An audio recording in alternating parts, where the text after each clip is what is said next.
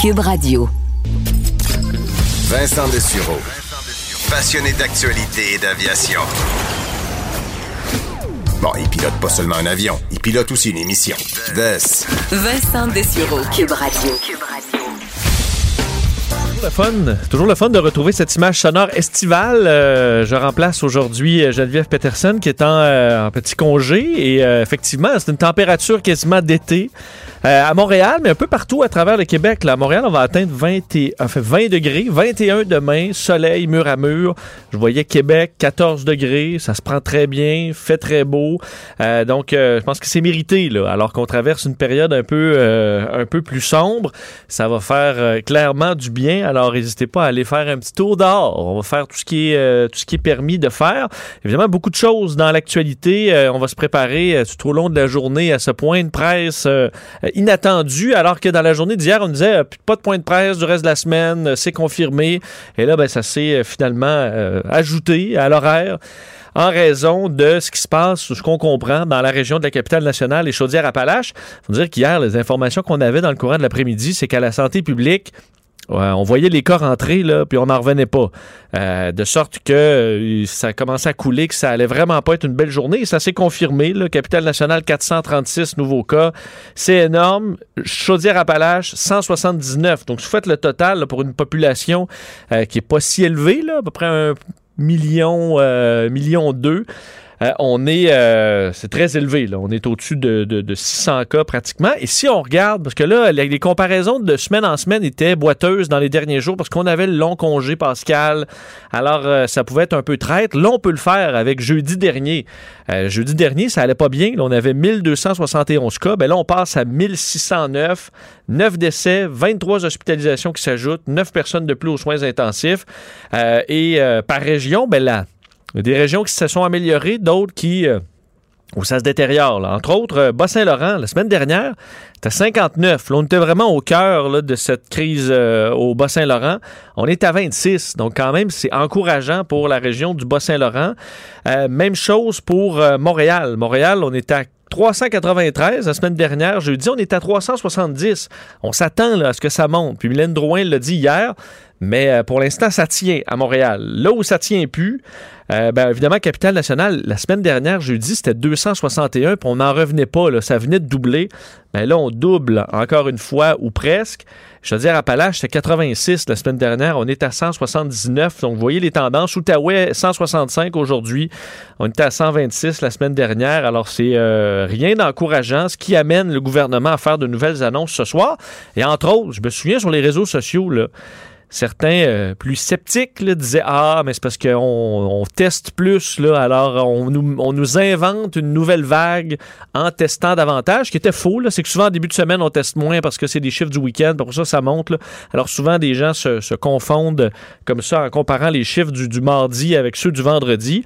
Oui, il y a plus de tests, mais le taux de positivité qui révèle Bon, vraiment, là, le fond de l'affaire pour la région de Québec, c'est un bon spectaculaire. On était il y a trois semaines à 2% et on atteint presque 8% C'est ce qui vient d'être dévoilé par la santé publique. 7,9% de taux de positivité. Donc, euh, beaucoup de gens vont se faire tester à Québec. Énormément. On bat des records quasiment jour après jour. Mais euh, il sort presque 10% de gens euh, positifs à la suite de ça. Donc ça, c'est dans les euh, moins bonnes nouvelles. La bonne nouvelle, on va en parler euh, durant l'émission, c'est la vaccination AstraZeneca qui, on sait, commençait sans rendez-vous à partir de ce matin. Et c'était quand même, c'est rare, moi je déteste les fils, là. mais c'était beau de voir des fils ce matin. Euh, Christian Dubé qui est allé faire un tour au stade olympique, rencontrer les gens à distance, là, mais essayer de voir un peu ce qui se passait. Euh, on s'attendait à ce que ça réponde, mais pas autant. Je pense qu'on a été surpris. D'ailleurs, Christian Dubé disait on avait gardé des euh, doses en réserve pour les régions où il allait avoir euh, plus de demandes. Parce s'attendait à ce que certains endroits, ça ressorte, d'autres un peu moins. Mais partout, partout, partout, il y avait du monde dès 4h30, 5h, des gens qui ont violé le couvre-feu pour pouvoir être là, même dans certains cas, assez tôt. Donc là, Christian Dubé disait les doses qu'on a gardées en réserve, dès demain, on va les redistribuer au prorata. Est-ce que, on voit qu'il y a des rumeurs, est-ce qu'on va en garder davantage pour Québec? On va surveiller ces chiffres-là, mais on va les écouler, parce qu'ils vont trouver preneur. Et je voyais, euh, parenthèse, la plupart des gens étaient vraiment contents. Je voyais des, sur les réseaux sociaux Et je pense que tout le monde qui a été vacciné vante à quel point, une fois que tu arrives, ça roule, les gens sont sympathiques, il n'y a pas de problème, c'est simple. Et c'était ça ce matin pour ceux qui ont réussi à avoir le rendez-vous, euh, sans rendez-vous AstraZeneca. Mais quelques personnes quand même qui chialent, et je voyais dans les files d'attente, là, certains qui étaient, entre autres au Saguenay, une dame qui était euh, vraiment en colère parce qu'il n'y avait pas de vaccin pour elle, puis il n'y en avait plus pour elle. Ben oui, mais il n'y en a plus. il n'y en a plus. Qu'est-ce que tu veux qu'on fasse? Il y avait trop de monde. C'est comme ça pour des billets de show, c'est comme ça pour n'importe quoi. Il y a une trop longue file, revient demain.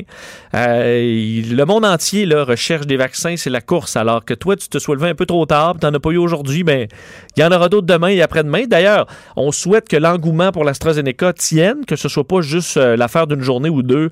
Euh, mais c'était quand même encourageant de voir que les gens ce matin étaient là et que oui, on a, il y a une crainte par rapport à AstraZeneca, il y en a encore une, il y a des recherches qui se font, mais euh, on est capable de comprendre chez la majorité des gens que ça demeure un effet secondaire extrêmement rare. De l'ordre, on est proche de 1 sur 1 million ou 1 sur 5, 600 000 au pire. Tandis que la COVID, ben là, euh, on est ailleurs en termes de proportion. Quoi, 1 sur 200, 1 sur 150 qui peut en mourir.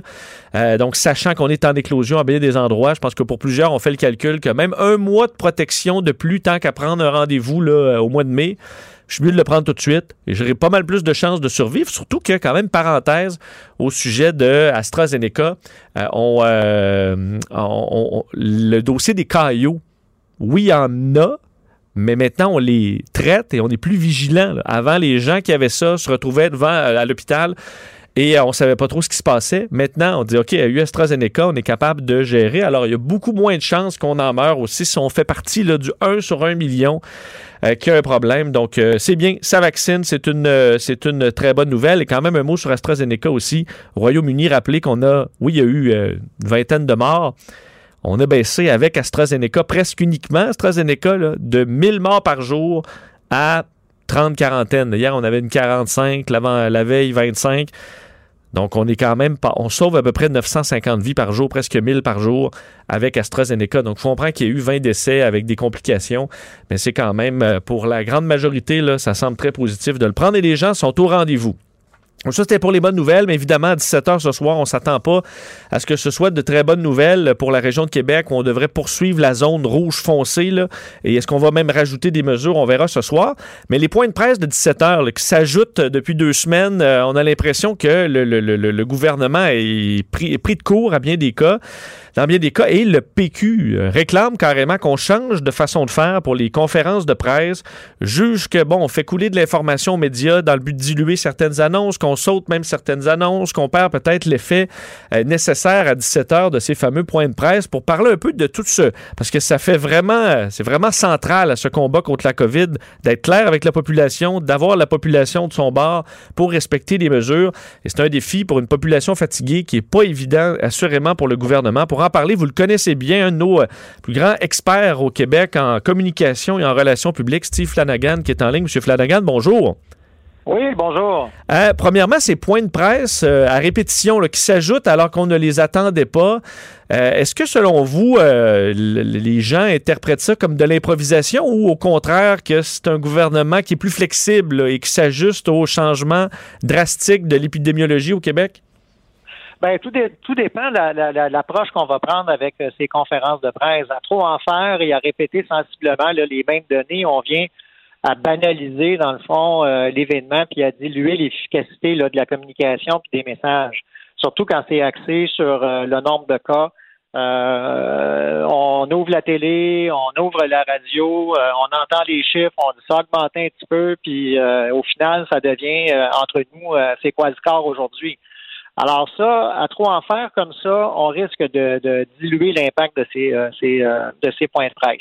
Maintenant, ça demeure essentiel parce qu'en quelque part aussi, on est dans une situation critique par rapport à la, à la lutte euh, à la crise sanitaire.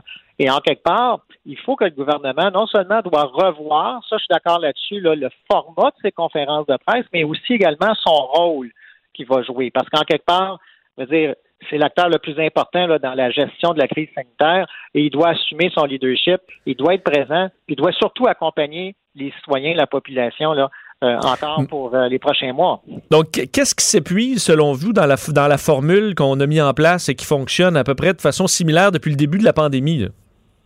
Ben, c'est parce que c'est assez redondant. On, est toujours sur les mêmes euh, les mêmes statistiques. Je pense qu'il faut revenir puis centrer, dans le fond, la communication sur l'essentiel, soit sur l'essentiel, dans le fond, sur la capacité du réseau de la santé à offrir des soins. Je pense qu'il faut vraiment guider les gens là, par rapport à, cet enjeu-là principalement, parce que si on s'en tient, puis les médias, dans le fond, relaient l'information aussi, là, c'est que si on s'en tient uniquement à l'augmentation du nombre de cas, c'est une fausse donnée en quelque sorte parce que c'est pas le même virus qu'un ennemi. Là. Fait qu'on sait qu'il y en a de plus en plus. Maintenant, ce qu'il faut regarder de la part du gouvernement, c'est, euh, je dirais là, à ce moment-ci, c'est vraiment de faire le focus sur euh, la capacité du réseau. Puis je pense de bien communiquer parce que d'une région à l'autre, c'est différent. Là, et c'est ce qui vient, dans le fond, donner du sens et de la cohérence aux mesures qui sont prises dans chacune des régions, mais aussi se faire le promoteur de la vaccination.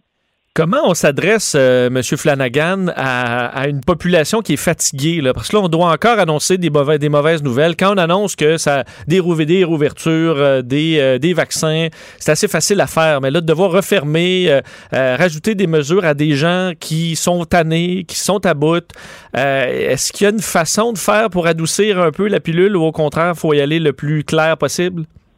Ben, je pense que pour les régions qui sont directement concernées là, par euh, les éclosions, particulièrement la région de Québec, je pense que c'est important de continuer à, véhiculer euh, le, message euh, que sur sur les, mesures à prendre, puis peut-être bon effectivement d'arriver avec des mesures supplémentaires. Je pense que les gens sont à même de comprendre la situation comme telle. Cependant, lorsqu'on fait, puis évidemment, peu importe le type de conférence de presse ou le type de sortie publique qu'ils vont faire, dire, les médias vont, euh, vont relayer, euh, vont diffuser, dans le fond, à grandeur du Québec, là, ces, euh, ces points de presse-là, on le comprend.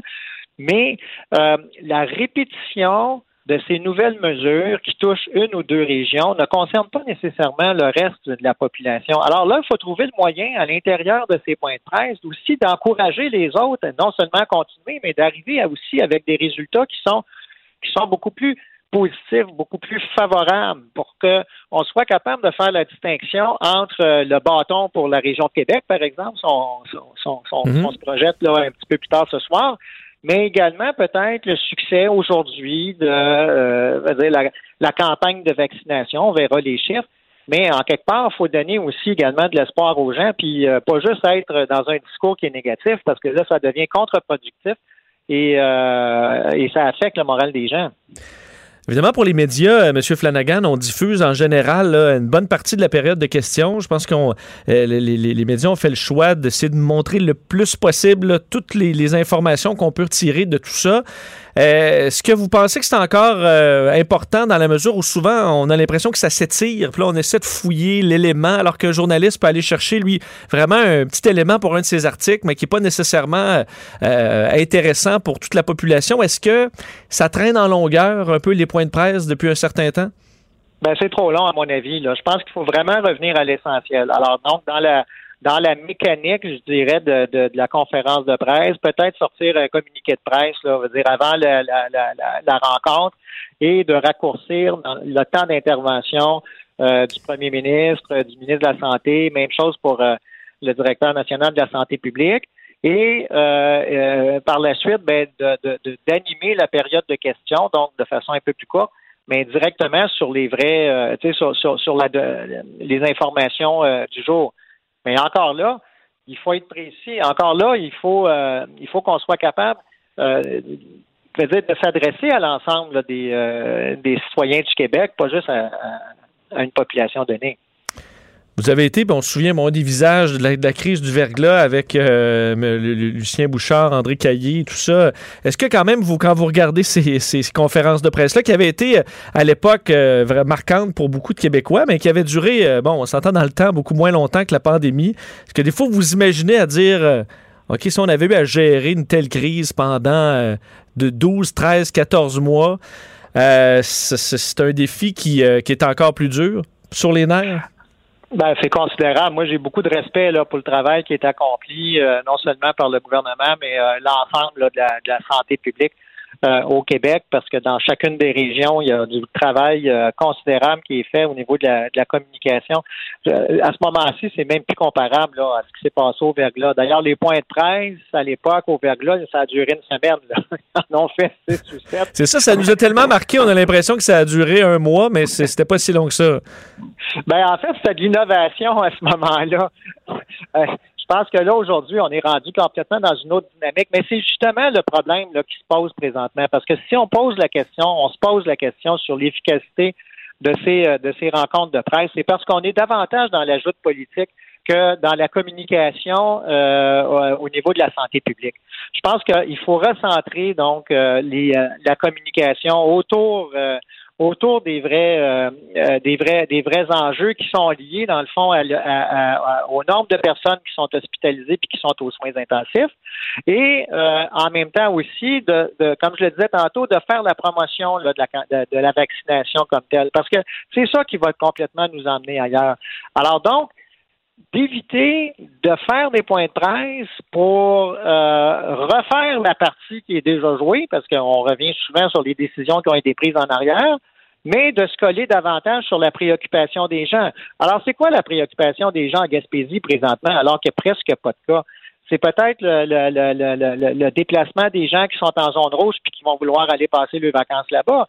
Ça, c'est un enjeu pour les Gaspésiens. Alors, qu'est-ce qu'on répond à ce moment-là? C'est au premier ministre de, de, de, de donner cette réponse-là ou on laisse la santé publique le faire? Comprenez? Il y a un ajustement à faire pour qu'on soit davantage collé sur les préoccupations des gens, puis d'avoir une communication qui est plus hmm. de proximité que d'être plus au niveau national et d'arriver, dans le fond, avec euh, d'annoncer des mesures qui ne concernent pas nécessairement, par exemple, euh, la BTB-Témiscamingue. Le message est lancé. Toujours intéressant de vous parler, M. Flanagan. Merci beaucoup.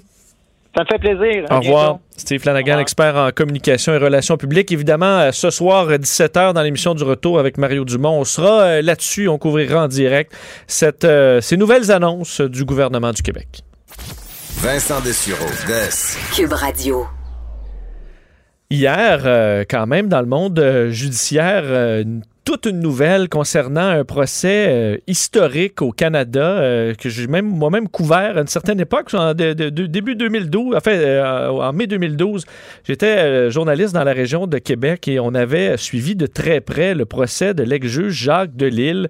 ben voilà que son, lui qui est emprisonné depuis près d'une décennie pour le meurtre prémédité de son épouse, ben, il aura droit ni plus ni moins à un nouveau procès carrément. C'est une nouvelle importante. On en discute avec euh, la juge à la retraite, Nicole Gibault, qui est en ligne. Bonjour, Nicole.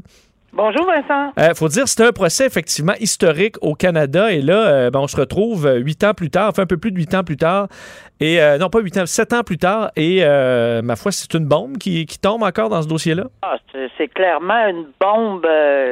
en fait, tout le monde a été pris de court hier avec cette nouvelle-là c'est vraiment un scénario de film, euh, c'est vraiment un coup de théâtre parce que ça fait, euh, oui, depuis 2012, puis bon, euh, il y avait eu tellement de procédures qu'on a couvert longtemps, toi et moi, mais à un moment donné, c'est devenu un peu stagnant là, dans les nouvelles parce qu'on n'entendait pas parler. Ça fait minimalement six ans qu'on n'entend pas parler d'un côté ou de l'autre. Sauf qu'on savait qu'il avait demandé une revision. C'était le, le, le Monsieur Delille s'est prévalu de, de son droit euh, qui existe dans le code criminel. Tout citoyen a droit, mais on n'a peut-être pas tous les moyens là, euh, du bord là, pour arriver à ces fins-là. Mais euh, c'est prévu que lorsqu'on allègue une erreur judiciaire, et c'est pas un appel de la Cour d'appel ni de la Cour suprême. Là. Parce que là, il, faut rappeler, il est passé par là, euh, le juge de l'île. Il est allé en appel.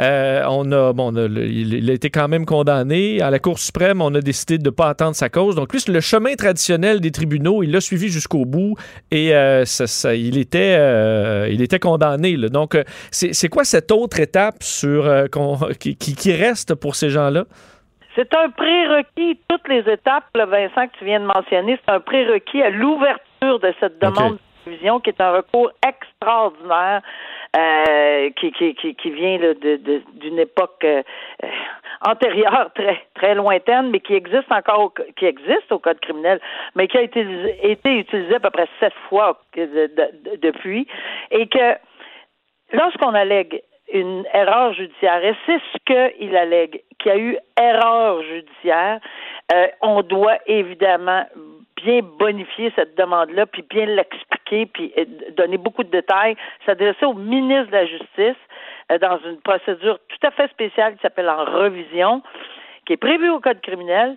Et là, il y a, il y a, il y a beaucoup d'enquêtes. Euh, le ministre dirige ça vers des une enquête bien spécialisée. Par la suite, il fait euh, s'assurer que avec un autre euh, bon un autre comité. Puis en bout de ligne, il peut demander, et c'est ce qu'il a fait ici, il peut demander à un juge à la retraite. Euh, il a, en fait, il, le fait là, de bien statuer là-dessus, puis s'assurer que tout ce qu'il a regardé ça laisse planer qu'il y aurait euh, peut-être eu une, une euh, erreur judiciaire. Pourquoi? Parce que on pense là, parce que c'est c'est très privé là. Il n'y a pas de il y a pas de rien qui est sorti là, mais c'est assez évident là que c'est sûr. Et tu l'as couvert là, Vincent. Ça va être sur la preuve balistique là. On s'entend. C'est là-dessus là, puis on va qui était central euh, là-dedans, puis qui avait, euh, je peux, peux pas dire un, cirque, mais du moins ça avait été un, procès spectaculaire où les, on avait l'arme et là on montrait un peu de toutes les façons qu'on pouvait tenir l'arme pour arriver à avoir cette, cette, trace sur la main. Donc euh, c'est visiblement vers ça où on a eu des, des, des, de nouvelles informations, de nouvelles données. Oui, puis pour partir de ça, évidemment, on a essayé de montrer l'impossibilité ou de démontrer, pas en essayé, ils ont réussi parce que quand même la couronne a obtenu un verdict de culpabilité clair, Cour d'appel l'a confirmé, Cour suprême n'a pas voulu l'entendre.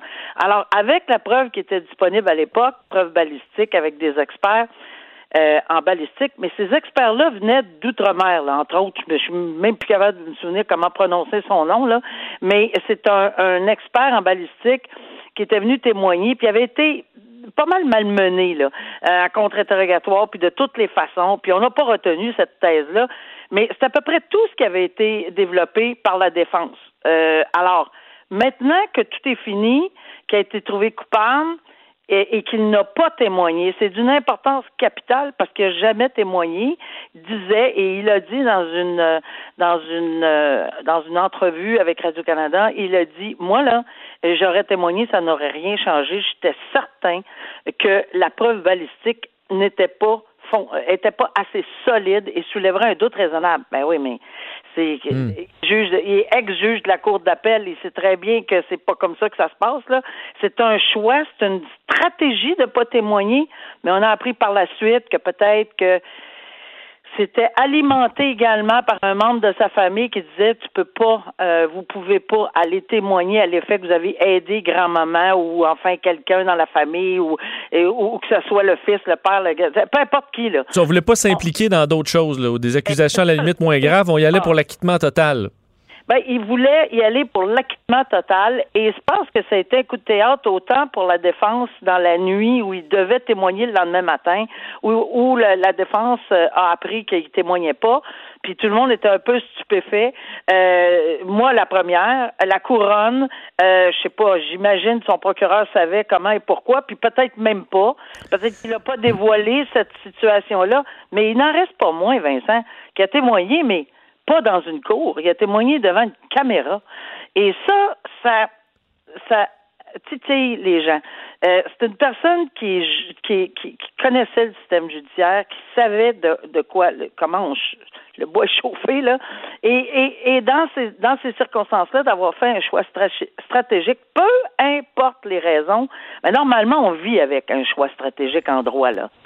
Et là, Vincent, il n'a pas témoigné. Par la suite, il a divulgué ceci et on a commencé à faire des enquêtes au niveau. Euh, on a, ils ont retenu les services de Maître Lockyer. Puis ça, faut le noter, là, euh, Vincent. Maître Lockyer, c'est un expert dans les erreurs judiciaires. Euh, il, il, oui, il a travaillé très, très fort dans ce dossier-là. Il était même émotif, là, je pense, euh, dans la journée d'hier.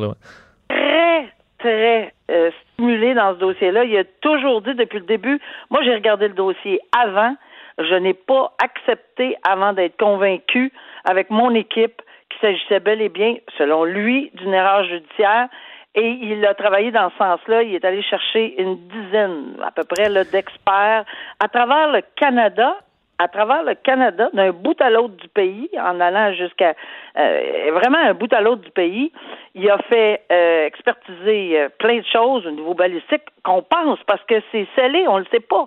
Mais on en est venu, ils en seraient venus à la conclusion probablement assez clairement que il y aurait une possibilité que ça soit un suicide, d'où le questionnement sur la, le, du ministre dire qui a fait valider par plusieurs personnes, là, incluant la dernière l'étape d'un juge à la retraite.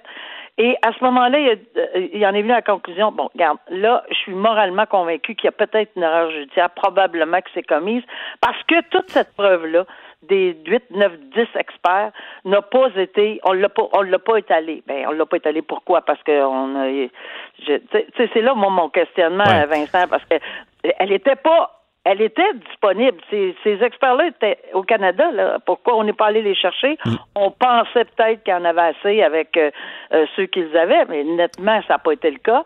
Et mm. il a été trouvé coupable. C'était tellement, tu le dis, là, Vincent, c'était tellement incroyable comme version que madame aurait tenu le euh, pistolet à le revolver à l'envers euh, parce qu'elle était handicapée euh, d'un membre de, du côté droit, donc ou enfin et, et c'était de l'extraordinaire. Puis les policiers avaient colligé des, des, des, déclarations que, que M. Delille avait fait, qui concordaient pas avec. Tu sais, il y avait plein d'affaires qui changeaient, etc. Dans ah ce contexte-là, là, c'est vraiment une saga, là. Euh, Nicole, euh, en, terminant sur ce dossier-là, euh, là, il, il va avoir 86 ans le mois prochain, l'ex-juge de Lille. donc là, si on recommence un procès d'un, on en a pour combien de temps? Et ensuite, si jamais il est acquitté, là, c'est quelque chose qu'on voit pas souvent au Canada, mais là, est-ce qu'il peut poursuivre et rendu là, ça on parle de quel genre de montant et de combien de temps avant que tout ça se règle si on arrive au bout de ce genre de procédure? Bon, d'abord, le combien de temps? Un, il va y avoir probablement des avenues qui vont être discutées. Je lisais ce matin que Maître Laqueux espère que la couronne n'ira pas sur un deuxième procès. Euh, c'est toujours une possibilité, même c'est toujours. Il faut vraiment que le DPCP se penche sérieusement après neuf ans avec ce qu'ils vont découvrir parce qu'ils vont l'éplucher cette nouvelle entre guillemets preuve. Alors, est-ce qu'il y aura un dénouement autre, un autre coup de théâtre pour une raison X bien expliquée? Peut-être. Une, une infraction moindre? Peut-être. Il a déjà fait neuf ans. Euh, bon, et, toutes les possibilités sont ouvertes. Deuxièmement, même si il a, la couronne insiste, puis, puis, puis, non pas insiste, mais c'est son droit. Là. Le, ministre de la Justice a ordonné un nouveau procès, donc il décide euh, d'y aller avec un nouveau procès. Ben, ça peut. On est en pandémie. Combien de temps ça va prendre? C'est absolument c'est impossible de le savoir. On va sûrement essayer de le prioriser parce que euh, ça fait neuf ans qu'il est détenu, même s'il va demander sa libération demain, là. Euh, puis peut-être, fort probablement, à moins que ça soit bien, bien contesté, qu'on va lui accorder. Mais pour tout ça pour arriver, est-ce qu'en bout de ligne, on pourrait, euh, s'il est acquitté, non, à mon avis, là, avant d'aller là, là, je pense qu'il va falloir regarder dans sa propre cour. Je pense pas que la défense, qui a pas, qui a décidé par choix de pas faire témoigner son client, etc., etc. Il y a beaucoup de points là. Ça me surprendrait énormément, même s'il y a un acquittement. Puis la preuve a été faite, là. C'est pas une faute. Il faut vraiment que, qu'on soit en mesure de prouver une faute grave de la couronne mhm. euh, pour pouvoir poursuivre. C'est pas n'importe quoi. Là. Et dans ces circonstances-ci, à mon avis, il y a, en tout cas, à, première vue, il semble pas avoir une erreur euh, de la couronne. Il y a peut-être eu euh, une stratégie peut-être pas extraordinaire de la défense, mais c'est toujours le client, Vincent, qui décide s'il témoigne ou non. Même si son avocat avait dit il faut que tu témoignes, si le client dit non, il n'y a rien à faire. Là. Alors, euh, c'est ça. Euh, en terminant, euh, il, nous reste à peu près une minute. Je veux quand même revenir sur le dossier du méga gym là, à Québec où on est rendu à plus de 400 cas. Nicole, quelqu'un qui est aux soins intensifs en raison de cette éclosion-là, quelqu'un qui a perdu un proche, parce qu'on sentait qu'il y a possiblement un décès qu'on peut relier assez facilement avec le, le méga fitness gym. Est-ce que euh, on peut poursuivre dans un dossier comme ça, poursuivre le propriétaire pour euh, négligence? Ben, il y a deux, il y a deux volets là. dans notre droit, il y a toujours deux volets, civil et criminel. Si on commence par le criminel, ben c'est plus difficile là parce qu'évidemment, euh, on parle de, de, de tout ce qui bon, l'infraction comme telle, négligence criminelle causant la mort, ça prend un écart marqué. C'est tellement pointilleux comme c'est vraiment là, je serais surprise, à moins que l'enquête euh, toutes les ficelles soient tirées correctement, puis qu'on en arrive clairement à une conclusion là, hors de ben, pour la couronne, mais il va falloir qu'il le prouve hors de tout doute raisonnable devant le tribunal. Je serais, je pense qu'on va avoir un peu de difficulté au niveau criminel. Au niveau civil, c'est un c'est hors de tout doute raisonnable. Au niveau civil, c'est par prépondérance de preuve. Alors, c'est 51% 50 plus 1, qu'est-ce qui est plus plausible dans les circonstances. Et il faut qu'il y ait quelqu'un qui veuille poursuivre. Est-ce qu'il y a quelqu'un qui, même euh, dans cet état-là, va décider, parce qu'ils ont quand même fait un choix, ils savaient peut-être, euh, on va on va le dire en défense, que peut-être qu'ils savaient dans quoi ils s'embarquaient, d'aller dans un gym. Est-ce que euh, même s'ils étaient autorisés d'ouvrir, est-ce qu'ils avaient pris les mesures, est-ce qu'ils s'étaient aperçus? Faute, dommage, lien de causalité, trois thèmes essentiels à prouver par prépondérance. Et oui, c'est toujours ouvert euh, une, poursuite civile, mais il faut évidemment être équipé là, pour passer à travers. C'est bien des années. Hmm. On va suivre ce dossier-là de près. Nicole Gibault, merci beaucoup. Merci. À bientôt. Au revoir. Merci. C'était vraiment délicieux. vous reviendrez, là. Ah vraiment, vraiment bon. Merci. Faites attention ah OK, salut, à la prochaine. Votre auto, c'est un espace où vous pouvez être vous-même. Hey. C'était pas mangeable comme repas. Elle mérite d'être bien protégée et vous méritez d'être bien accompagné. Trouvez la protection la mieux adaptée à votre auto avec Desjardins Assurance et obtenez une soumission en quelques clics sur desjardins.com.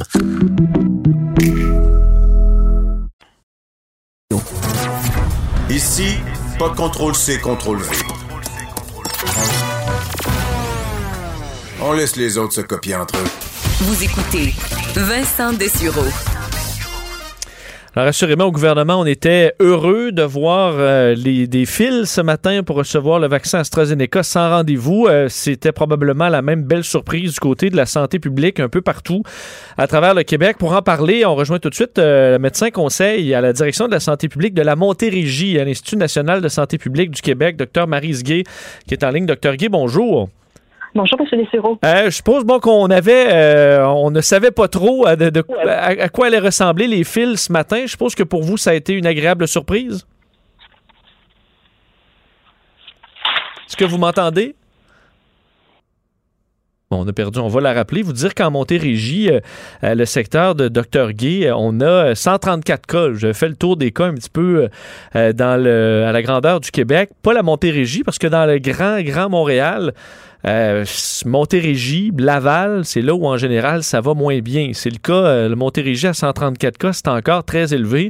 Et la Nodière, vous direz que la Nodière, hier, on était dans les, une vingtaine de cas. Ça a monté aujourd'hui à 164. On rejoint euh, à nouveau Dr. Guy. vous êtes là? Oui, oui, je suis là. Désolé, la ligne a coupé, semble-t-il. Pas de problème. Avez-vous, bon, trouvez-vous que c'est une belle surprise ce matin de voir des fils dans votre région? Euh, surprise, le mot est peut-être fort. On était très, très heureux. On sait qu'il y a une bonne portion de la population qui souhaite être vaccinée.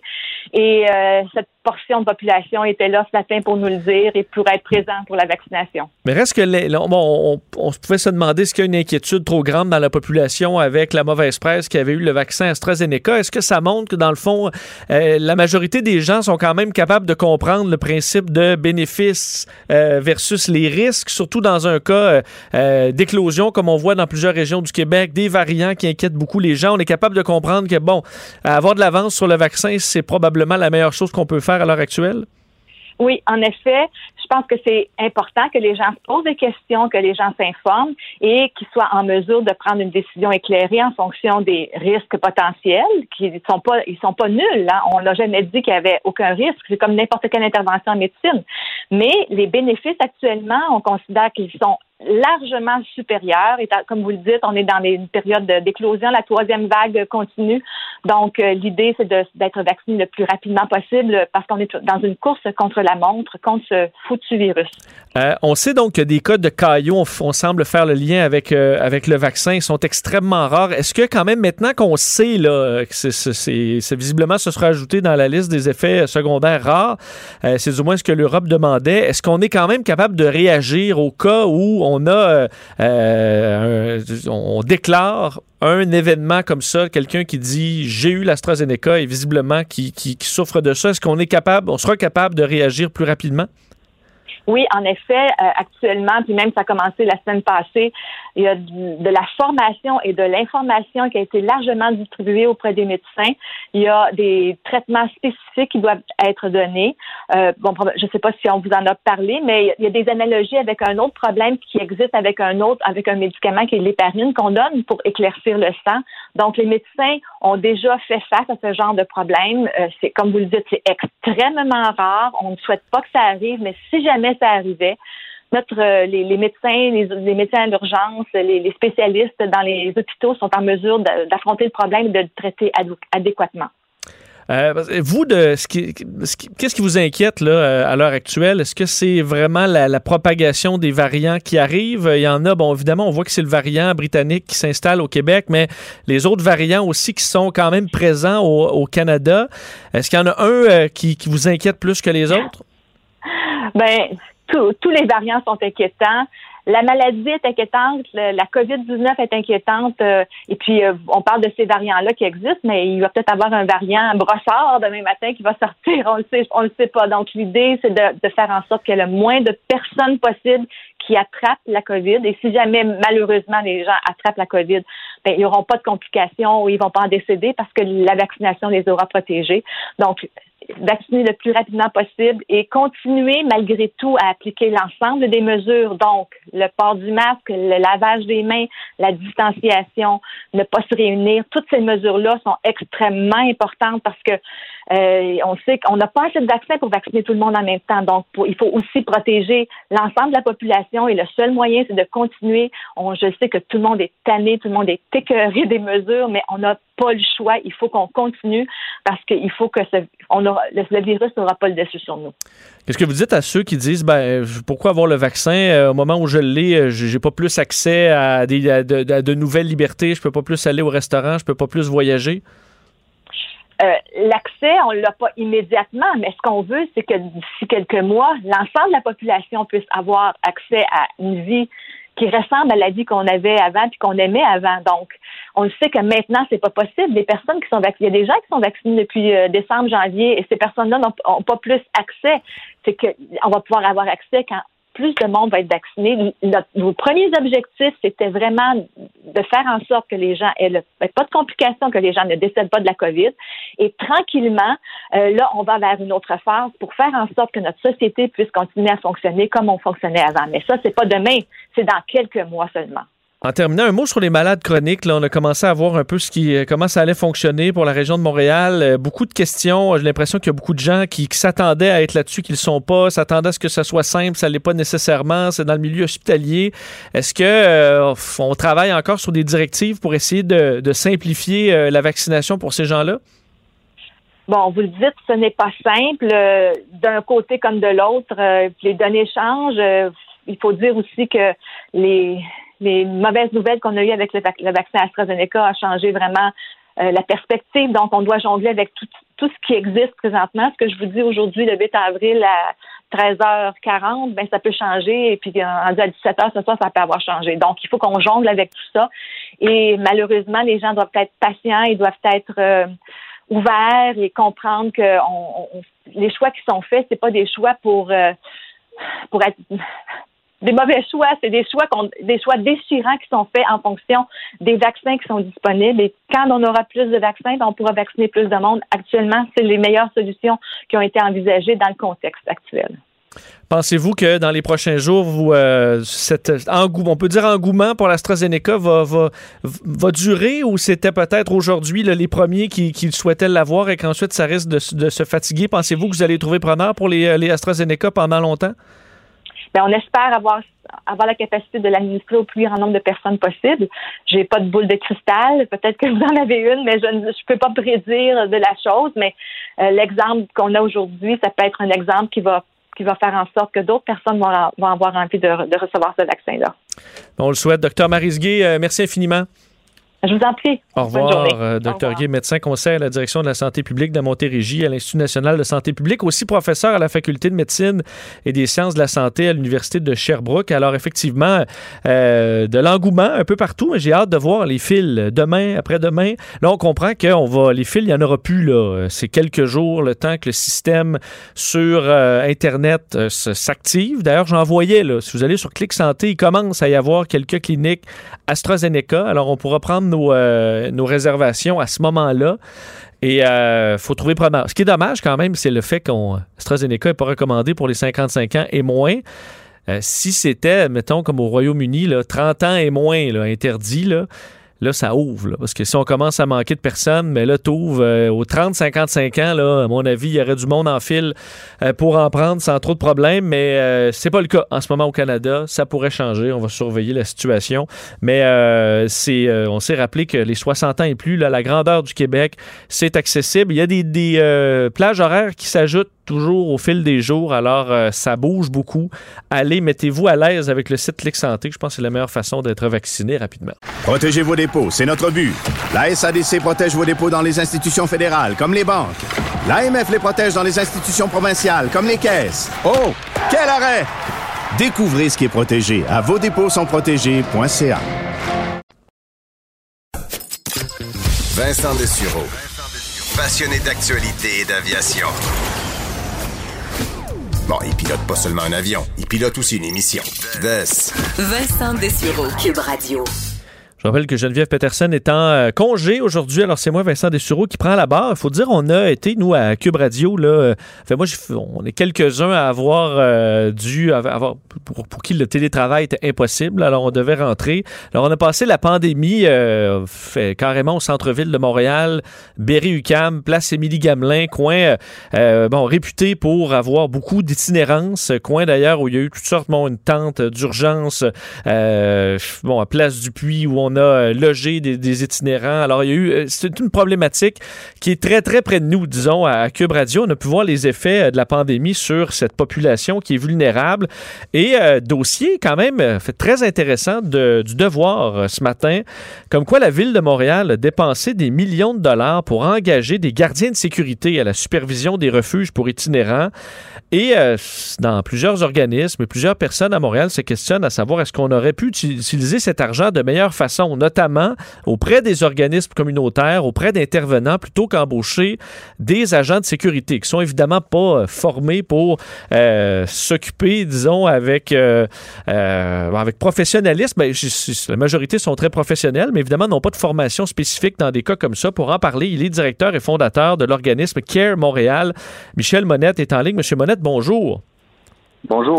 Donc, est-ce que oui, ça va bien? Est-ce que ça vous a surpris euh, des montants qui sont accordés pour de pour des agents de sécurité dans, euh, dans le dossier des de l'itinérance à Montréal? Non, pas du tout. Non, je n'ai pas été euh, surpris. est-ce que c'est de l'argent bien dépensé? Ben, c'est un peu complexe comme question, de l'argent bien dépensé. Là, je suis pas dans les budgets. Je pourrais vous dire que le, on aurait effectivement pu le dépenser en engageant des intervenants et ainsi de suite. Euh, la complexité, c'est de trouver, si on prend l'exemple de l'hôtel de la place du Puy, qui est ouvert de 9 h le soir ou 8 h le soir à 9 h le matin, euh, trouver des intervenants qui sont prêts à travailler de nuit, euh, c'est complexe. Après ça, avoir des intervenants dans ce contexte-là, euh, l'intervenant est là pour pouvoir accompagner l'usager autant que possible à sortir de la rue. Ben, entre 8 heures le soir puis 9 euh, heures le matin, euh, ben, on on peut pas, là. C'est couvre-feu, ouais. c'est ça. alors, tu sais, c'est ça. Fait que là, ben, dans ce contexte-là, la ville, elle gère avec ce qu'elle connaît des intervenants psychosociaux à la ville, je suis pas sûr qu'ils en ont beaucoup dans leur personnel. Donc, ils, ils comprennent pas nécessairement ce modèle de fonctionnement-là. Et puis, euh, ben, comme l'a dit l'article, euh, la pénurie euh, de, staff fonctionnel, de staff formé et capable de travailler dans ces la plage horaire-là en mode intervention. Ça, c'est rare, je vous le dis. C'est ça, parce que c'est beau de dire on, on préférait vraiment un intervenant formé qui, est très à l'aise à, à aider ces gens-là, mais c'est que vous en avez pas, là. Ben, il y en a, mais deux jours, tu sais. Moi, j'opère 24, j'a- j'opère trois sites, euh, 24 heures sur 24. euh, j'ai 120 employés. Euh, les intervenants de nuit sont rares en tabarouette. Tu sais, j'en ai quelques-uns, là, mais euh, c'est beaucoup des pères aidants, des gens qui sont issus du milieu d'itinérance, qui ont réussi à s'en sortir dans- avec certains de nos programmes et tout ça, qu'on va mettre, qui vont travailler de nuit et tout ça. Puis, euh, je vous mens pas que beaucoup de nos intervenants, intervenantes, sont contents quand ils ont un agent de sécurité pas très loin, euh, parce que des fois, ils ont des interventions, euh, euh, des exclusions, des interventions un peu plus problématiques, et puis ben, ils se sentent plus en sécurité quand il y a quelqu'un à côté. Il y a ça aussi. C'est ça, il y a quand même euh, un besoin de sécurité. Des fois, il y a des événements où un intervenant, aussi bien formé soit-il, euh, est pas nécessairement la bonne personne. Nous, on voit beaucoup d'interventions policières aussi, euh, veut, veut pas, dans notre coin, même plusieurs fois par jour. Dans, certains cas, on voit la présence des agents de sécurité aussi. Donc, euh, on est en situation de crise. Il n'y a pas le choix aussi d'avoir une présence de- de- de- d'agents de, sécurité comme ça. Ben, donc, le choix, euh, pour ça que c'est une question de choix. C'est sûr que dans le sens de dire qu'on n'a pas le choix, il y a tout le temps des, des, des, alternatives à toutes les solutions et tout ça. Mais quand on ouvre un centre comme l'Hôtel du Puy en urgence, euh, du jour au lendemain, faut qu'on héberge, qu'on ouvre pour 300 personnes, euh, ben on y va avec qu'est-ce qu'on a, puis la capacité de l'organisme de pouvoir trouver du personnel pour pouvoir fournir. Et c'est ça la complexité, tu sais. Donc, euh, on, faut qu'on en avance avec ça. Donc là, ben eux ont décidé d'y aller avec des agents de sécurité. Est-ce qu'on aurait pu y aller autrement? Possiblement, si on avait eu le temps de le faire, euh, oui. Euh, comment les choses vont chez, vous en général? Évidemment, l'hiver euh, se, termine. Je pense que c'est quand même un soulagement pour plusieurs qui, qui, qui do- qui doivent vivre à l'extérieur. Comment les choses se passent à l'heure actuelle? Euh, là, nous, c'est plutôt calme. On est toujours à capacité là, tous les soirs quand même, mais euh, donc euh, le, le beau temps amène un peu de, calme et euh, de paix- moins moins d'agressivité, on va dire, hein, chez les gens. Euh, mais oui, c'est quand même très très occupé. Ça, il n'y a pas eu d'accalmie. Euh, il y a eu la vaccination à Montréal, disait même au mois de janvier, avoir complété sa campagne euh, de, vaccination auprès des itinérants. Est-ce que c'est le, cas? Ça m'apparaît quand même un défi d'aller chercher tout le monde. Il y a la question des deux doses. Euh, vous en êtes où là-dessus? On a reçu la première dose. Il y a peut-être 50% de nos usagers qui ont accepté la vaccination. C'était un peu pareil dans notre staff. Là, peut-être 50% du personnel qui a accepté la vaccination. Euh, quand on fait partie de la première vague, euh, il y avait quand même encore euh, beaucoup de, bémols là, ou de, problématiques associées là, qui étaient comme annoncées. Donc, euh, tout le monde n'a pas nécessairement embarqué dans ça. Alors, c'est un peu ça. Mais sinon, oui, on a eu, mais la, deuxième vague de, de vaccination, la deuxième dose, on n'a pas reçu encore d'indications comme quoi qu'on allait l'avoir officiellement. J'ai eu un communiqué verbal aujourd'hui comme quoi que ça s'en venait. En terminant, on a vu euh, l'été dernier, euh, même ça s'était étiré euh, en, automne, le, campement sur Notre-Dame. On voyait des tentes, on avait installé un peu comme on pouvait certains logements temporaires. Pensez-vous qu'on va revoir ça pousser dans les prochaines semaines ou la, ville va, s'assurer ou s'occuper que ça ne se reproduise pas? La ville n'a pas trop le choix. Là. Euh, je vous le dirais, dans ce cas-ci, ça va se faire. On ne sait pas où, on ne sait pas quand, mais euh, nous, ici, on entend parler à tous les jours. Là. Nous, on a hébergé à peu près euh, pas loin de 50% des gens qui étaient dans le campement Notre-Dame. Donc, euh, on était là lors du démantèlement. On a souffert le démantèlement, puis on ne veut pas que ça se reproduise. Et mon meeting qui commence dans deux minutes est sur ce sujet-là. Donc, euh, c'est... Donc, euh, oui, on pense qu'il va en avoir un. Ils se parlent, ils se discutent dans le milieu communautaire énormément en ce moment. Alors, euh, euh, puis dans la rue aussi. Là, donc. Ben, on vous laisse aller gérer ça. Ils ont bien besoin de vous. Michel Monette, merci infiniment. Merci, M. Au revoir. Michel Monette, directeur et fondateur de l'organisme CARE Montréal. J'accepte avec, euh, avec fierté la direction, les commandes. Non, non, pas les commandes. Votre maison, c'est un espace où vous pouvez être vous-même. J'accepte d'être l'entraîneur-chef des Orignaux Atomes 2B de l'école. Mon amour, moins fort, la petite dame. Ah, excuse, excuse. Tu parles à qui? Elle mérite d'être bien protégée. et vous méritez d'être bien accompagné. Trouvez la protection la mieux adaptée à votre maison avec Desjardins Assurance et obtenez une soumission en quelques clics sur desjardins.com. Vincent Dessureau. La seule émission de radio qu'on aimerait swiper à droite. Vous écoutez Vincent Dessureau. C'est l'heure de parler de politique américaine avec euh, Guillaume Lavoie, membre associé à la chaire Raoul d'Endurant. Bonjour Guillaume. Bonjour Vincent. Euh, c'est une histoire qui se répète aux États-Unis. On sait les violences par arme à feu. Il y a eu encore des fusillades euh, dans les derniers jours, dans les dernières heures, même aux, aux États-Unis. Et euh, ben, Joe Biden, ça le force un peu à ajouter cet immense dossier-là qui semble carrément impossible à régler pour, sur son bureau? Oh, impossible à régler, c'est certainement là, dans les, dossiers les plus difficiles. Puis Biden a un, historique. Hein. D'ailleurs, les dernières grandes lois euh, de contrôle des armes à feu étaient sous la présidence de Clinton. Clinton lui-même a dit j'ai fait ça, puis ça, ça a fait reculer le Parti démocrate de manière importante parce que les républicains se sont vengés sur nous, ou la NRA, qui est le grand lobby des armes. Mais le sénateur qui portait beaucoup le dossier du contrôle des armes à feu, c'était beaucoup Biden quand il était au Sénat. Alors, il n'est pas, il arrive pas là-dedans là, avec un discours qu'on pourrait dire euh, euh, hypocrite. Là. Il est très, très, très personnellement engagé par ça. Mais là, on voit qu'on dit on fait campagne en poésie, mais on gouverne en prose. Parce que lorsqu'il faisait campagne, il disait bon, ben, on va lutter contre la NRA, qui est le grand lobby des armes aux États-Unis. On va changer la loi. Et ça, franchement, il faudrait que ça arrive pour rendre pour rendre possible les poursuites contre les compagnies euh, d'armes à feu, exactement comme on a poursuivi des compagnies de tabac, par exemple.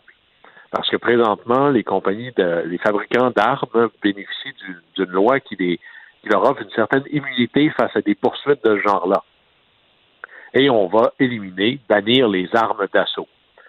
Là, la réalité rendue au pouvoir, c'est qu'il n'y a rien de ça qui va arriver, ni même facilement. Là, ce serait presque un suicide politique de dire ma présidence ne sera que ça, avec tous les autres enjeux qu'il y a à faire pas sûr que Biden serait capable de livrer ça. Là. Mais Guillaume, juste pour, pour, dire, quand on fait les, les, les, des sondages aux États-Unis, il y a toujours une majorité d'Américains qui est prêt à, à ce qu'on, euh, ce qui est davantage de règles concernant les armes à feu.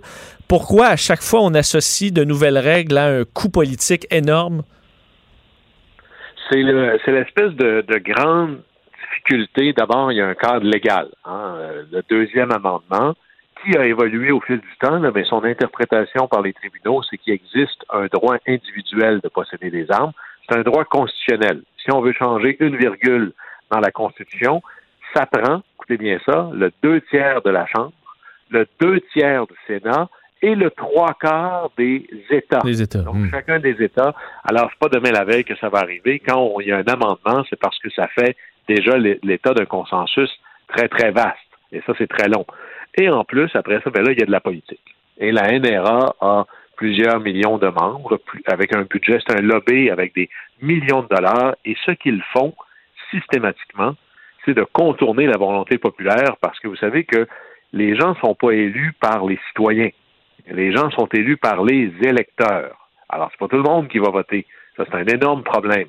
Et là, pour aller chercher ma majorité, ça me prend des lobbies qui vont aider à faire sortir mon vote. Il faut de l'argent. De plus en plus. Et là, ça, ça veut dire de l'argent, c'est des millions de dollars, c'est essentiellement illimité aux États-Unis. Et ce que la NRA a fait, c'est presque du terrorisme politique.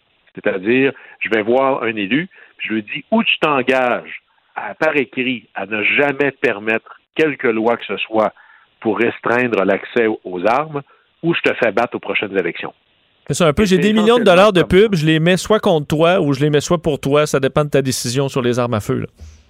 Exactement. Et la NRA dit pas je vais faire campagne en général à travers les États-Unis, un discours général. Non, non. Je m'en vais dans ton patelin. Et imaginez ça, là. Vous avez un patelin, une petite ville, puis moi, je débarque avec 500 militants, puis 10 millions de dollars. Là, je viens de transformer chaque élection, et c'est comme ça que la NRA, élection après élection, a transformé l'opinion générale de la Chambre des représentants, entre autres, en, par ces millions. On a vraiment une espèce de petite dictature de la minorité parce que vastement la majorité des Américains veulent un peu plus de contrôle sur les armes à feu. Pas l'interdiction, on n'est pas dans rien à la canadienne. Non, non, effectivement, si on est même loin de là. Mais Guillaume, parlant de la NRA, est-ce que quand même, ben, présentement, la NRA est quand même chambranlante, euh, sont noyés un peu dans les, euh, euh, dans les scandales. on sait qu'il y a des, des, têtes dirigeantes qui s'en sont mis plein les poches. Est-ce que c'est peut-être un bon moment pour les, les affronter? C'est toujours un bon moment pour affronter la, la NRA. Et là-dessus, effectivement, là, vous imaginez bien que le, président de la NRA, là, il gagne pas 100 000 par année, là, il fait des millions par année, il se promène en jet privé. Et là, il y en a qui disent, ben ça, c'est, c'est comme du détournement de fonds. Les gens qui paient leur membership à la NRA, c'est pas pour donner une vie de pacha aux dirigeants de l'organisation. Et là, la justice de New York est en train de tomber dessus avec un, un marteau ou une masse plutôt. Et là, la NRA est en train de changer le, son état de résidence pour se sauver un peu de cette justice-là. Mais il reste que il y a une mentalité profonde aux États-Unis qui est un État, je dirais, fondé sur l'idée qu'on peut se rebeller contre un ordre de gouvernement qui abuse de nos droits. Alors, il y a un psyché profond, mais plus que ça, la, perte de confiance dans les institutions, puis on le voit dans les sondages. Si moi j'ai peur, puis je de justifier le fait d'avoir des armes, mais j'explique la logique. Si moi j'ai peur que l'institution qui est l'État, donc la police, par exemple, ne sera pas en mesure de me protéger. Ben là, je prends les choses en main. Et c'est un peu ça qui se passe aux États-Unis. J'ai même un bon ami en Caroline du Nord qui est un bon démocrate qui, qui me dit lui-même, quand il voit les manifs, quand il voit que ça déborde, se dit, pour la première fois de ma vie, j'ai pensé à acheter une arme. Alors, il y a une espèce, et d'ailleurs, à chaque fois qu'il y a des tueries aux États-Unis, le nombre d'armes euh, vendues augmente. Donc, on est vraiment dans une espèce de combinaison de peur et de perte de confiance que l'État peut me protéger, moi et ma famille. C'est un mélange extraordinairement explosif. Qu'est-ce que euh, Joe Biden peut faire de plus simple? Parce qu'on comprend que des grands, grands changements profonds euh, demandent euh, bon, qu'il y ait des républicains qui embarquent là-dedans. Est-ce qu'avec des décrets, le pouvoir présidentiel est quand même pas nul? Est-ce qu'il peut faire de réels changements de son côté? Ben là, il va y avoir, ça va se faire en étapes. Mais juste pour vous dire, l'ultime réforme que Biden voudrait faire, c'est exemple bannir les armes d'assaut, les mitraillettes. Alors, on n'est pas dans les armes de poing, là.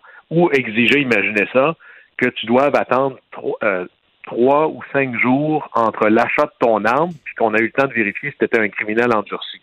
Alors, c'est pour nous, ça semble complètement fou, mais pour eux, c'est la base, gigantesque comme réforme. Quelqu'un disait aux États-Unis, on vérifie aussi si t'es fou, si t'as des problèmes psychologiques, comme si vouloir un Uzi pour aller à la chasse, c'était pas déjà une bonne démonstration de ta folie.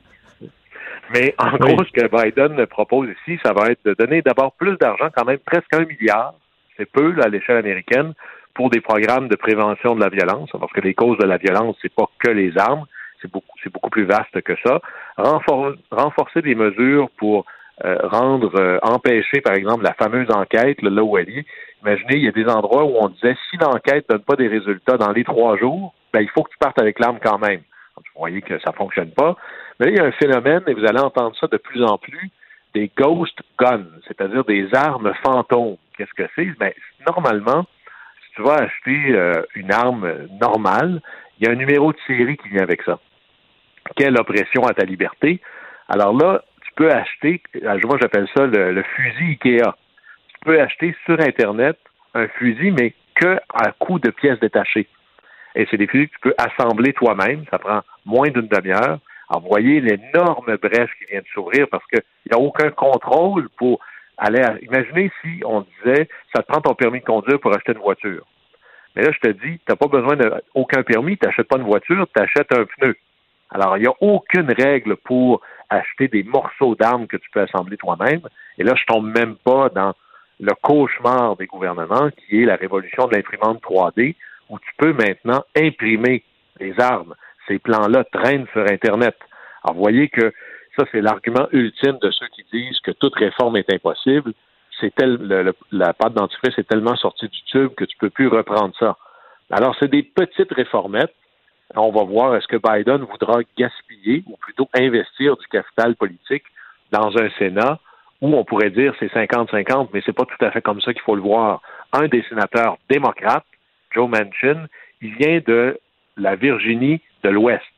Ça, c'est un comté, un État assez conservateur. Alors lui, il est pour le droit des armes et il n'est pas clair du tout qu'il vote avec les démocrates pour plus de mesures.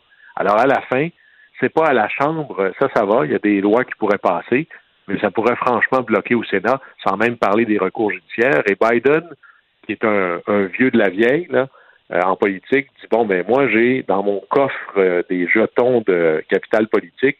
Est-ce que je veux les dépenser sur les armes? Est-ce que je veux les dépenser sur le plan de relance? Est-ce que je veux les dépenser sur l'augmentation des taxes aux entreprises ou encore pour mon plan d'infrastructure?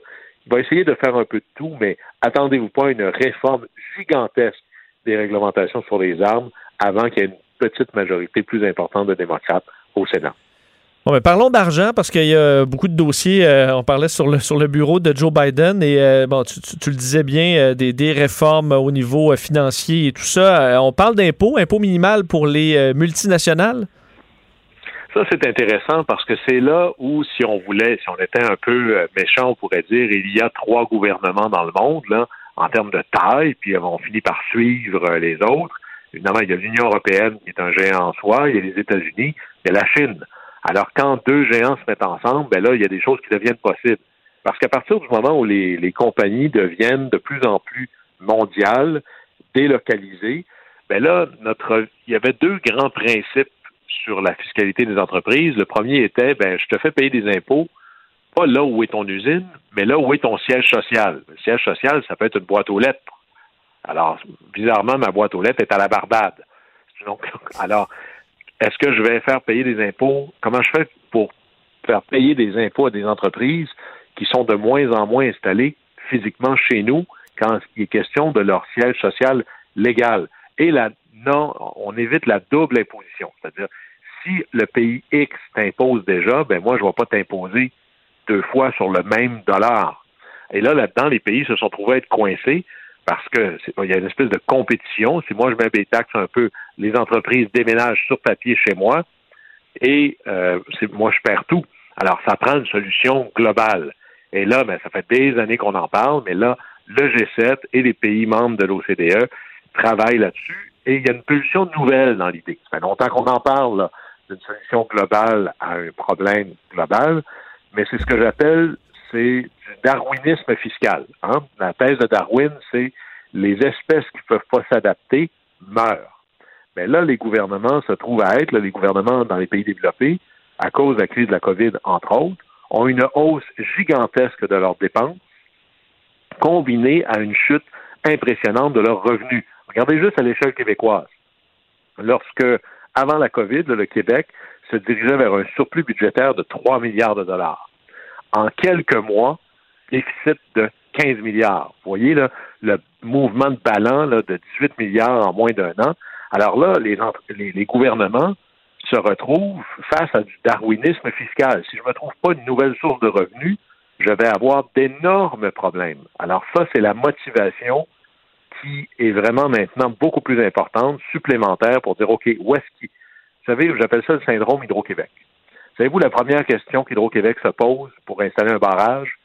Où est la rivière? Bon, mais là, la rivière d'argent, elle passe à travers la localisation ou la délocalisation des sièges sociaux. Bon, ben c'est là qu'il faut installer le barrage pour faire une ponction fiscale.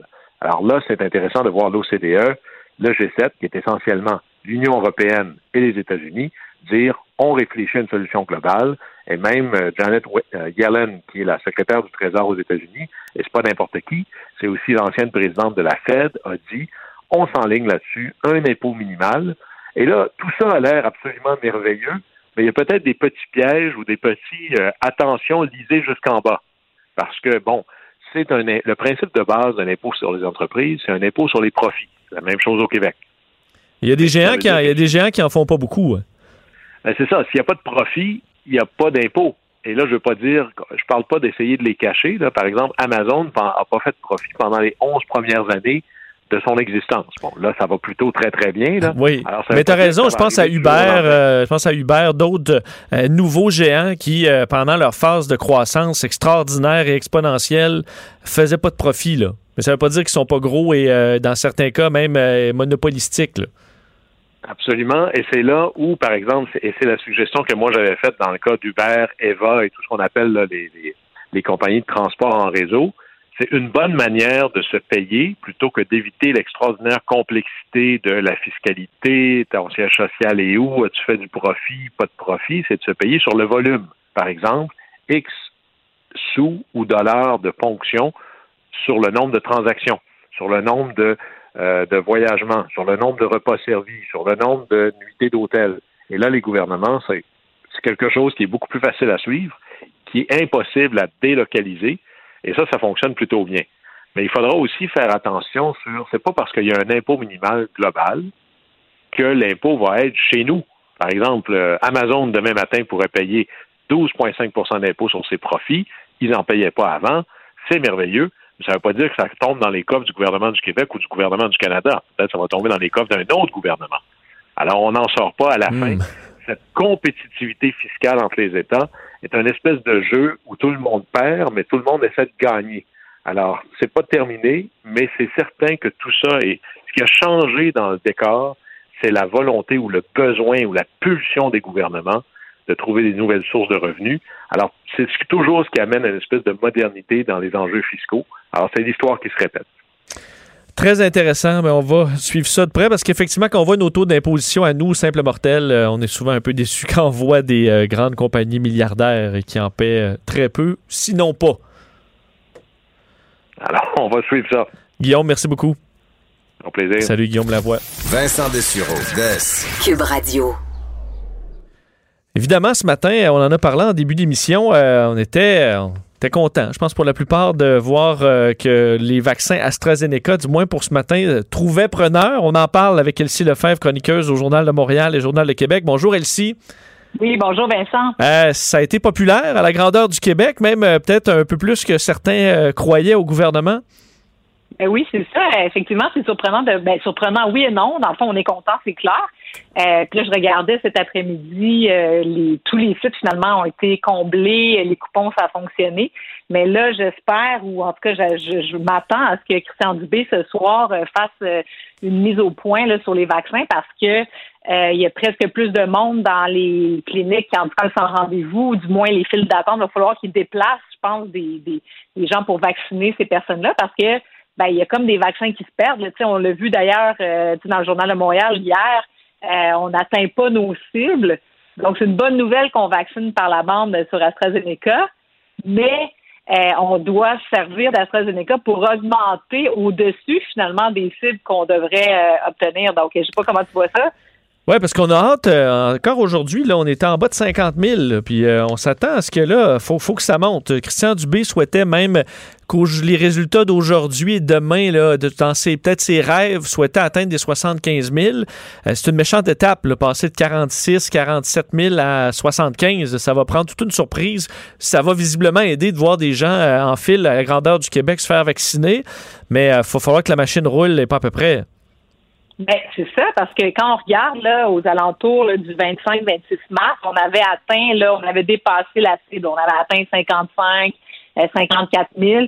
Puis, à écouter euh, Christian Dubé, c'était le nouveau seuil, puis on allait, tu sais, comme ça, monter euh, au fil des jours et des semaines. Mais là, effectivement, on a vraiment rebaissé en fin de semaine. Bon, euh, je pense que tout le monde l'a noté, puis je pense que le ministre non plus n'était pas content. Mais tu sais, avec des seuils de vaccination là, à 22 000, puis à 40 000, on se demande comment on va arriver au bout. Puis euh, la question des variants, puis on le voit à Québec, puis avec ce soir les annonces qui vont être faites, à savoir est-ce qu'on va reconfiner un peu, ben on se dit euh, est-ce qu'il y a des manières ou des moyens d'accélérer la vaccination? Parce qu'au départ, Christian Dupé nous disait ben en misant des vaccins, on va être capable de vacciner. Mais là, on a des vaccins, là. On en a beaucoup même des vaccins. Et est-ce que l'ouverture qui a été faite pour euh, lundi prochain, à savoir les, le personnel euh, des le personnel des, premiers répondants, plus euh, les, les, gens atteints de maladies chroniques. Est-ce qu'on va réussir à combler toutes les plages euh, de vaccination? C'est la grande question, moi, je trouve. Euh, oui, puis je me demande, sur, sur l'AstraZeneca, admettons qu'on les file, c'est aujourd'hui, demain, puis après ça, rapidement, on a trop de doses pour, pour l'intérêt. là, je comprends présentement, l'AstraZeneca est disponible seulement pour les 55 ans et plus, c'est le calcul bénéfice-risque. Mais je me demande si à la santé publique, à Santé Canada, on peut pas se dire, ben, les malades chroniques, euh, qui, qui, sont, qui aient 30 ans, 40 ans, 50 ans, eux, le, rapport bénéfice-risque n'est pas le même des gens qui sont diabétiques de type 1, qui sont euh, obèses morbides ou qui ont d'autres euh, comorbidités. Ben, eux, le, soudainement, l'AstraZeneca en bas de 55, dans mon avis, pourrait être très intéressant.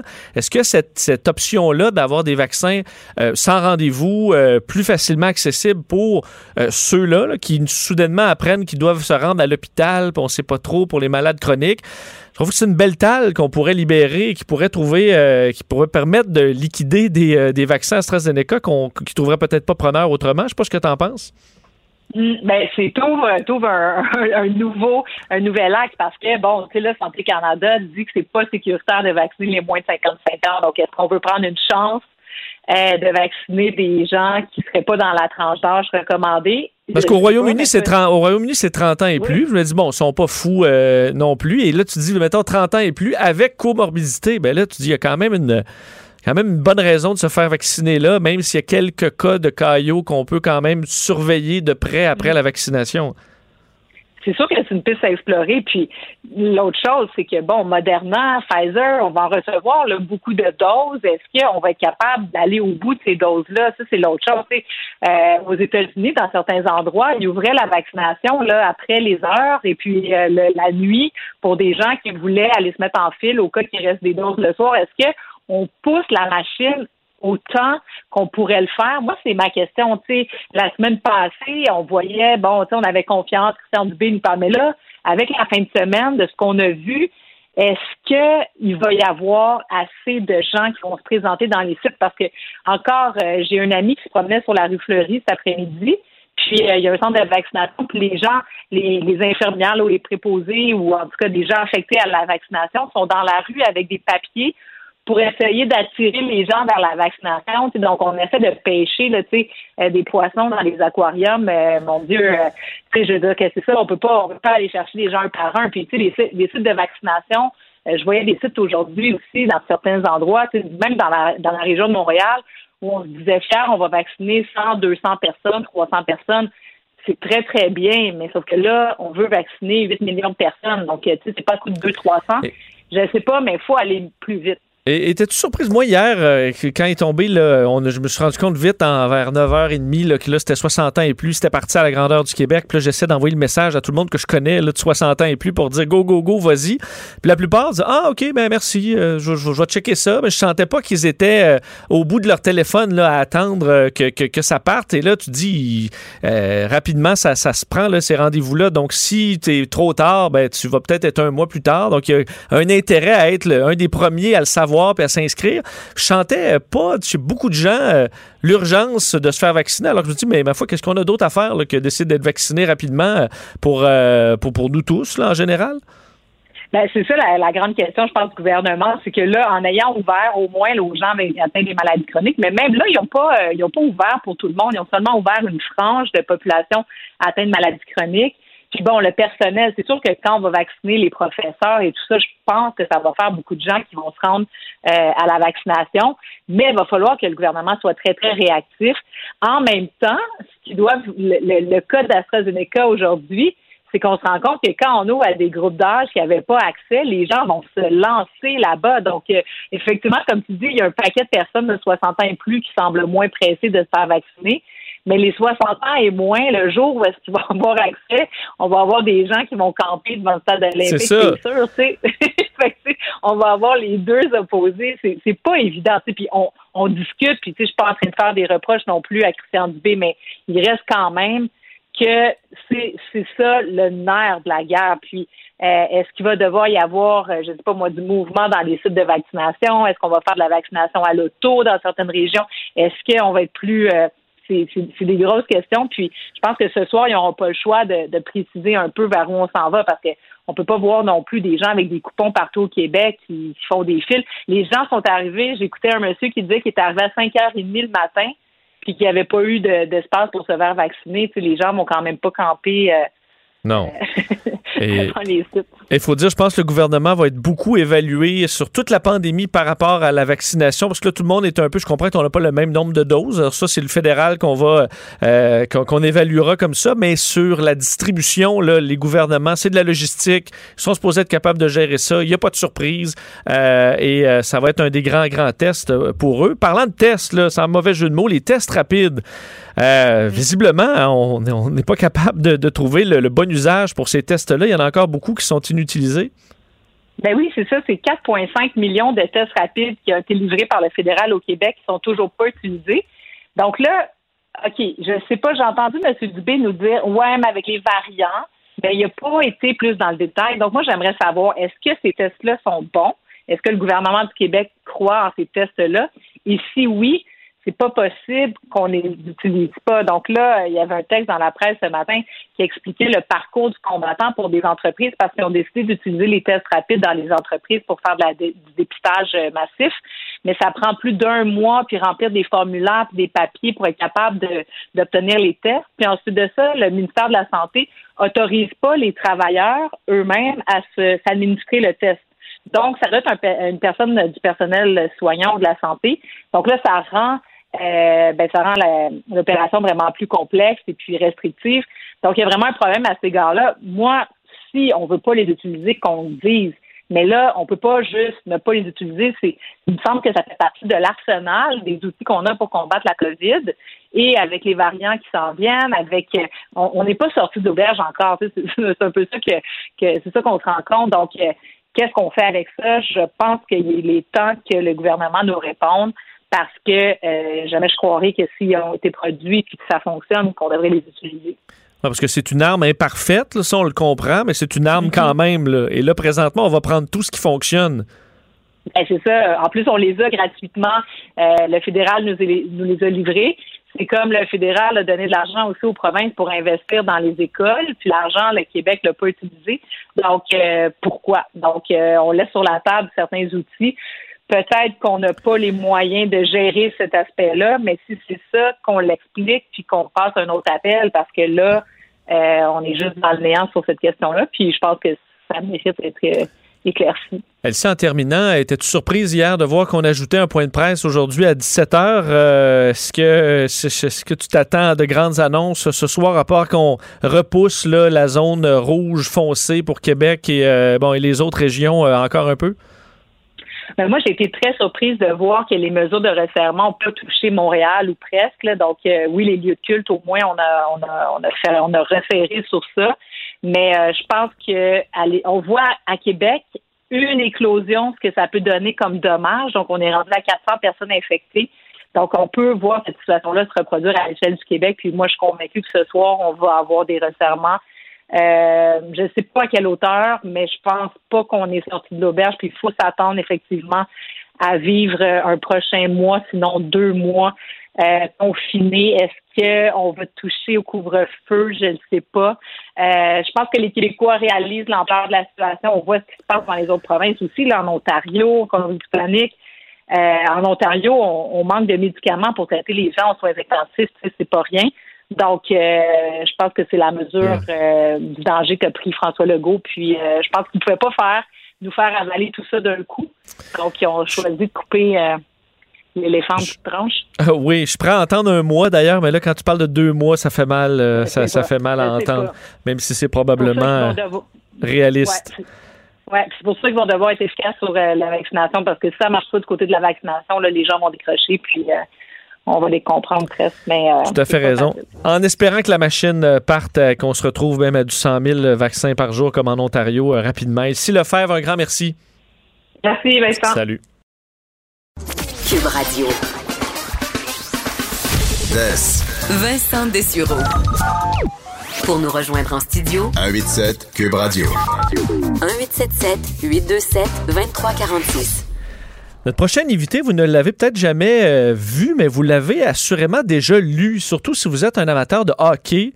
Euh, vous avez, euh, c'est sûr que vous êtes passé sur un de ces articles sur le Canadien de Montréal, les autres équipes de la Ligue nationale euh, en, général, puisqu'elle écrit depuis des années dans le monde du sport, sur des sites internet, les grands médias de sport. Et cette semaine, elle qui consacre son écriture en général sur l'actualité sportive, a publié son premier roman, Larve de vie, où elle raconte et image des parties vraiment pas évidentes de sa vie. On, a tous, on dit, on a tous nos bébites, et c'est au centre de ce roman-là. Christine Gosselin, salut. Bonjour. Euh, je disais, toi, en fait, tu gagnes ta vie déjà depuis longtemps avec l'écriture, l'écriture de sport. Euh, Qu'est-ce qui te fait passer du côté de la littérature et d'un roman? Euh, une grosse différence avec euh, le sport, bien sûr, et euh, l'écriture de soi. Euh, moi, de mon côté, euh, j'ai toujours su que je voulais écrire et euh, aller en journalisme était un automatique qui était quand même assez atteignable pour moi, mais je voulais pas aller dans la nouvelle, un peu comme comme tu le fais avec avec Monsieur Dumont puis tout ça, à parler de, de qu'est-ce qui se passe. Je trouve assez ça déprimant. Et le sport m'a toujours remonté le moral. Je trouve que ça rassemble les troupes aussi. Fait que j'ai dit pourquoi pas aller là-dedans. Mais euh, pour le roman, c'était quelque chose que je voulais euh, de personnel. Je pense que euh, beaucoup de romans, que ça soit de la fiction ou que moi, comme je le vois avec l'art de vie, de l'autofiction, où est-ce qu'on va vraiment avec euh, l'écriture personnelle, ça vient peut-être même guérir, faire un peu de thérapie, puis aussi euh, se dire qu'on n'est pas seul. C'est sûr qu'à ce moment-ci, avec le livre publié, euh, il ne m'appartient plus, il appartient maintenant aux lecteurs et aux lectrices. Puis j'espère euh, toucher des gens comme ça qui vont se reconnaître dans mon écriture. Ouais, parce que tu touches là-dedans, tu le disais, aut- autofiction, c'est un style que je connais moins, mais donc c'est de la, c'est de la, il y a de la vérité et il y a de la fiction mélangées ensemble. Euh, et tu touches à des thèmes qui sont, euh, j'ai l'impression, ultra d'actualité, parce que c'est de l'anxiété, troubles alimentaires, euh, dans ton cas, des questions d'infertilité aussi. Alors, il y a des tabous à travers ça. Est-ce que tu sentais que c'était euh, vraiment dans l'air de, de, de, parler et de s'ouvrir sur ce genre de problème-là? Oui, puis je trouve que c'est important. En même temps, je pense qu'il y a eu une belle évolution qui a été faite au cours des dernières années lorsqu'on parle de maladie mentale, euh, de troubles personnels. Euh, mais euh, pour moi, c'est important de mettre ça sur papier aussi parce que je pense que même si c'est des sujets qui sont de moins en moins tabous, je pense qu'on en parle différemment, on les vit différemment. Euh, puis des fois, de se retrouver dans l'écriture de quelqu'un peut nous faire sentir moins seul. Euh, J'aborde l'anxiété et euh, les troubles alimentaires et le processus d'écriture, je- moi, je l'ai fait avant la pandémie. Euh, c'est un livre que j'ai complété, euh, l'écriture, euh, je vous dirais, peut-être euh, mars, avril 2020. Et là, avec la pandémie, je pense qu'on on vit encore plus dans des temps incertains. On, on se pose beaucoup de questions et ça, c'est sûr que ça s'accumule dans, dans, dans la tête de tout le monde. Le stress monte d'un cran et là, c'est là que l'angoisse peut vraiment prendre le contrôle. Donc, de mettre ça sur papier, pour moi, ça a été en, en partie euh, euh, une façon de me soulager, une façon de me réconforter euh, dans ces moments difficiles. J'ai euh, j'ai dévoré ton livre, Christine, entre autres, parce que on faisait référence, je disais, on le dit, on a nos, bébites. C'est un peu le, lien qui est dans ce livre-là où chacun de ces problèmes de santé, que ce soit santé mentale, santé physique, est représenté en quelque sorte par un, insecte. Euh, Est-ce que c'était une. pour- pourquoi tu as utilisé cette image-là? Est-ce que c'est une façon de qui est plus facile de se livrer en utilisant comme ça un- une image plutôt qu'y aller directement?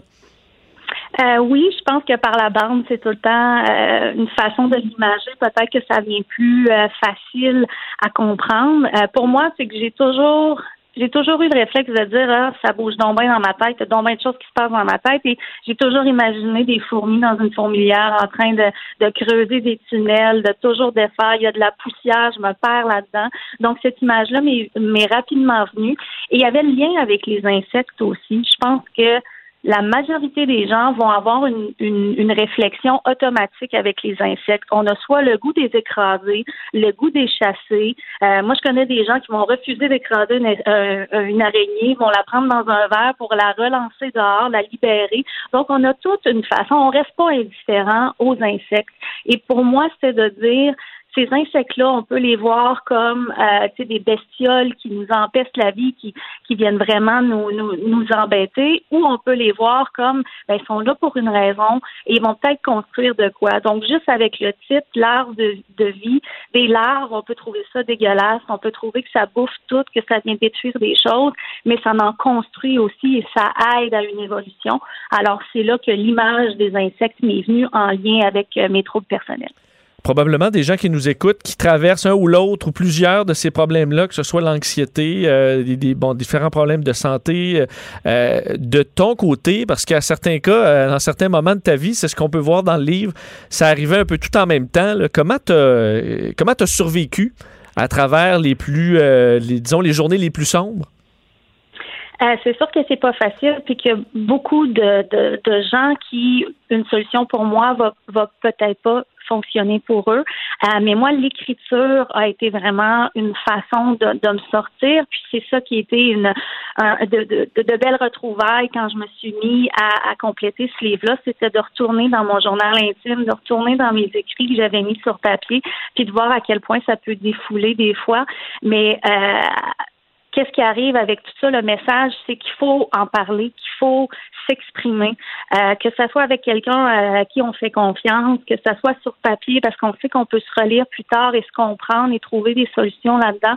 Euh, je pense que l'important, c'est de ne pas rester dans le silence, justement, c'est de briser ces tabous-là, d'en discuter, puis de trouver comme ça un soutien, que ça soit par nous-mêmes, parce que oui, on en vaut la peine, puis on est tous forts et on peut tous s'en sortir, puis aussi s'entourer des gens qui vont nous, nous écouter, nous conseiller.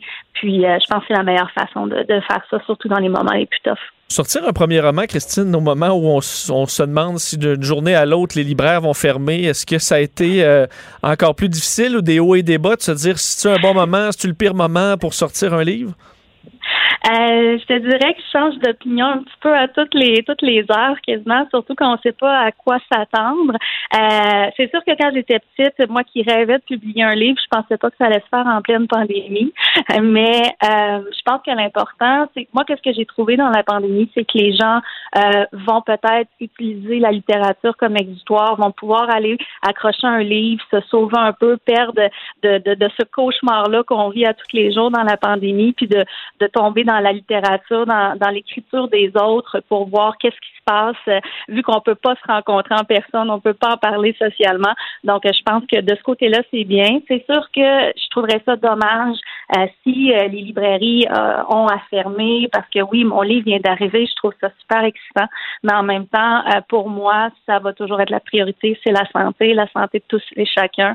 Je pense qu'on doit chacun faire notre effort là-dedans. Puis si c'est ça qui arrive, qu'est-ce qui est extraordinaire de nos jours, c'est que même sur les libraires, s'il y a un livre qui nous interpelle, qu'on veut il peut être livré chez nous. Donc, la littérature reste quand même un divertissement auquel on peut profiter avec, euh, malgré les salles de spectacle qui sont fermées, les, les mesures qui sont en place pour nous, pour nous tenir en santé. Alors, euh, je pense que la littérature peut venir nous aider de ce côté-là, peu importe comment qu'on se le procure, mais euh, ça a des, des, bons côtés et des mauvais côtés. Le dire, effectivement, c'est disponible qu'on soit qu'on se déplace ou pas sur Internet ou dans les, chez les libraires. Larve de vie aux éditions AMAC. Donc, c'est disponible partout. lancement qui a eu lieu cette semaine. Christine, pendant que tu es là, parce que tu es une des Québécoises qui, les, qui le, bon, les plus au fait du, du monde du hockey, je veux te parler quand même un peu du CH quelques, quelques minutes. Qu'est-ce que tu penses de la situation actuelle? Là, on a des blessés importants. En même temps, on a Eric Stahl qui arrive, qui est, qui est excitant. tu, penses, tu penses quoi de la, de la suite de la saison du Canadien? Mais c'est sûr que je pense qu'il faut se concentrer sur le positif, comme dans toutes les situations courantes au Québec. Euh, c'est certain que moi, j'ai des points d'interrogation avec Carey Price. Bon, il est blessé. Est-ce qu'on veut le garder de côté pour euh, le ménager avec les, les séries qui pourraient nous nous, euh, nous faire plaisir cette année et avoir? Je suis contente de l'addition de, de, de, Derek Starr, surtout avec, hey, tu sais, tu pas mieux comme histoire? Il marque en prolongation à son premier match. Tu sais, je pense que ça l'a mis un peu de vent dans les voiles au La grande question à se poser, que moi je trouve super excitante, qu'il va falloir rester euh, à l'écoute dans les prochains jours, c'est la date limite de transaction qui est lundi. Avec Brandon Gallagher qui tombe sur la longue liste des blessés, on a euh, un salaire qui se libère pour la fin de la saison, pour la dernière poussée vers les séries. Et après ça, si Gallagher revient en série, on n'a pas besoin de s'occuper du portefeuille. On peut être en grande force. C'est que je pense qu'il y a des bonnes choses qui se passent. Faut voir les mauvais côtés comme ça, de dire que c'est une opportunité pour trouver des bonnes solutions. Et selon moi, Marc Bergevin, il nous a pas, euh, il nous a pas dé- déçus euh, dans les euh, premières semaines de la saison puis cet, cet automne. Ben, Alors, je pense qu'on va y aller. Parce que il me semble souvent dans les der- dernières années, ou même il y a depuis plusieurs années, à chaque fois on s'attendait à ce que le Canadien fasse quelque chose d'excitant, puis ça arrivait jamais. Là. Euh, mais là, on dirait que Marc Bergevin est en mode action pas mal plus cette saison, donc c'est pas impossible qu'il nous arrive avec un, un gros, un gros jeu dans les prochaines semaines. Moi, je dirais là, que ça va se passer. Puis j'ai, on dirait qu'on a le sentiment pour ça. Écoute, il nous a pas, dé- déçus pendant la, la, la, la, pré-saison et tout ça. Aller chercher Anderson. Avec Stahl aussi. Il nous avait dit Oh, je vais rien faire, faites-vous-en pas, je vais rester tranquille. Je pense qu'il nous a euh, nous a fait un peu euh, un peu languir, puis finalement, il est allé avec le, le coup de ce Stahl pour nous mettre en bouche un autre bon coup qui s'en vient. Il y a des joueurs qui sont bien bons, disponibles aussi. Moi, je pense à Nick Folino euh, à, à Columbus, qui est en fin de contrat, qui lui veut y aller. C'est un super de bon joueur. Peut-être aller chercher là. Écoute, il faut rester là. Il reste quelques jours. C'est lundi que ça se finit à 15 h lundi. C'est le temps, Marc Bergevin, puis il nous a pas déçus. Fait que je pense qu'il y en a encore un autre dans son sac. Bon, on se souhaite parce que ça, ça nous, euh, ça nous change les idées quand même, comme tu le disais, de, de tout ce qui est un peu lourd.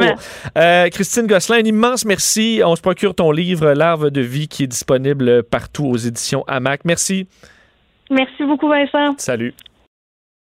Curieux, souriant, cultivé. Vincent Dessureau, le gendre qu'on voudrait tous savoir. Il a une belle tête de vainqueur. Vous écoutez Vincent Dessureau.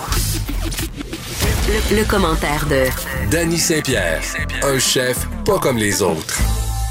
Salut, Danny. Salut. Content de te, de te retrouver. Puis on parle d'un succès parce qu'il y a eu tellement de mauvaises nouvelles pour la restauration, mais un, plan de sauvetage qui a tellement bien fonctionné, celui des, euh, de ma cabane à la maison. C'est quand même un success story. 100 000 commandes. Les Québécois ont décidé de se sucrer le bec tous ensemble. Puis il y a eu 100 000 commandes qui ont été faites euh, dans les 70 différentes cabanes du Québec. Ça a pogné mal sale. Et euh, je suppose que pour eux, c'est la survie quand même. Ça permet. euh, euh, tu n'as pas de casse-tête, évidemment, de gérer les allées et venues. Tout le monde commande. Est-ce que tu fais un profit acceptable en général avec ce genre de boîte-là? Bien, ce genre de boîte-là, tu as une planification. Fait que tu es capable de voir combien tu vas avoir de rendement par boîte. Il faut savoir que les cabanes euh, qui produisent du sirop, euh, ben souvent, c'est le seul endroit où ils peuvent écouler du sirop. Fait que quand tu enlèves la fréquentation de la nourriture puis tout ça, ben tu leur enlèves toutes leurs sources de revenus. Fait que c'est une façon de les maintenir à flot pour cette année, mais il y a quand même 15 des 200 cabanes à sucre de la province qui ont dû mettre à mettre fin à leur, euh, à leur business en tant que tel. là. Je sais pas, tu n'es pas propriétaire d'une cabane, mais la partie, je suppose, vente de, vente de bière, là, puis tout ça, ça, c'est quand même. T'as pas ça? Est-ce que ça peut être un. Ben, tu perds du fric, c'est sûr, parce que le, le- les ventes d'alcool sont importantes. Mais quand tu enlèves l'alcool de l'équation, ben, il faut que tu sois capable de faire un profit avec la boîte que tu vas vendre. Souvent, ce qu'on va avoir, ben, c'est un prix d'appel qui va être bas en cabane à sucre. Puis même à ça, c'est quand même assez élevé là, pour ce qu'on ce qu'on va avoir. Puis c'est qualitatif, on s'entend. là. Mais tu sais, tu as Mais une ça, bonne y a pas, toi, tu connais les- le coût des ingrédients. Dans le milieu de la cabane, c'est plus raisonnable. là. Ben oui, c'est plus raisonnable. Puis si tu as des ventes d'alcool par-dessus, tu sais, tu te sers de ton prix d'appel pour ton menu de cabane à sucre pour vendre de la boisson. Ben, quand tu te retrouves dans un mode de boîte ou dans un mode de, de pour emporter, si tu enlèves l'alcool de l'équation, ben, il faut que tu modules tes prix différemment. Tu sais, tu vas regarder un peu plus tes portions. Tu- pas que tu vas être moins généreux, mais c'est drôle parce qu'on en parlait hors micro.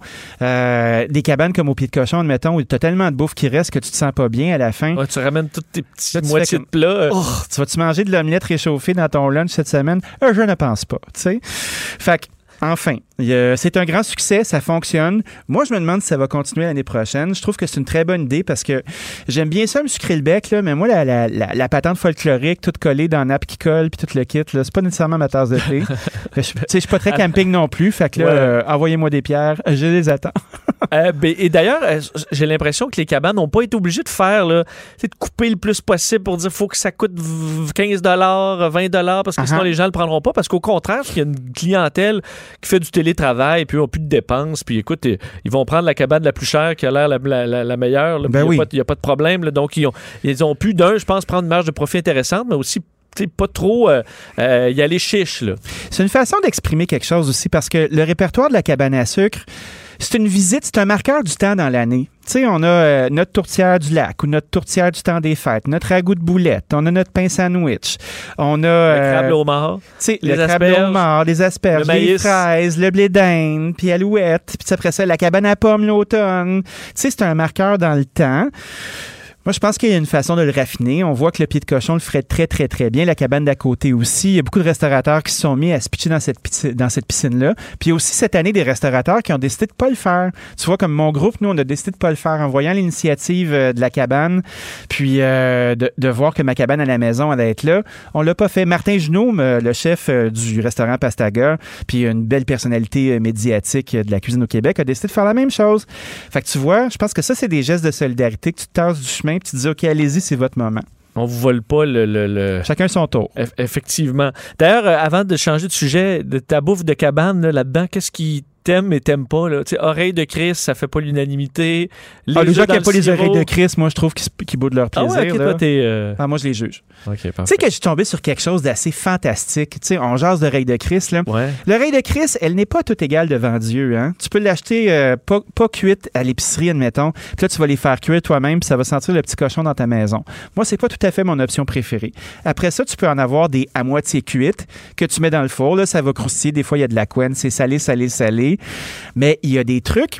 Puis c'est euh, une, genre de friandise de porc qui s'appelle des pork rinds. C'est des couennes de porc qui ont été vidées de leur gras. Puis après ça, ben là, on les fait sécher, on les fait refrire. Tu vois souvent ça euh, comme des chicharrones, si tu veux, dans les magasins Oui. latino-américains. Ça se mange un peu comme des, Des chips. chips. Des chips d'enveloppe euh, de cellulose de porc. C'est magnifique. Écoute, c'est comme des oreilles de Chris, sauf que t'as pas de gras dedans. Fait que ça crunch, ça croustille, c'est salé. Puis ça, enlacé dans un peu de, de- Moi, je fais sirop, moutarde de mot, qui est la moutarde à l'ancienne, si tu veux. Une belle échalote française, de la roquette, un petit peu de gras de bacon, parce que j'en ai tout le temps qui traîne. Je mélange ça, ça fait comme des oreilles générales de Chris. c'est délicieux. Ouais, J'en doute, j'en doute pas. Ça, Ouais. ça a l'air Un ça- moment ça a l'air bon, effectivement. Mais d'ailleurs, euh, manger les oreilles de Chris dans le sirop, c'est c'est aussi pas si mal. euh, Ça prend du sirop. Ah ouais, ouais, du sirop dans tout. Parlons de, des journalistes culinaires, parce que tu t'intéresses à un dossier euh, sur l'importance de certains journalistes culinaires aux États-Unis. Ben, c'est drôle parce qu'il y a eu un petit article qui est sorti dans le New York Times cette semaine euh, qui faisait mention d'une pionnière euh, du food writing. Parce que euh, on, a souvent eu besoin du média traditionnel, tu sais, avant l'arrivée des blogueurs, l'arrivée de tout le monde qui pouvait prendre des photos avec leur téléphone dans n'importe quel restaurant, des marqueurs de tendance, des gens qui étaient à l'avant-plan puis qui étaient à la chasse de ces tendances-là.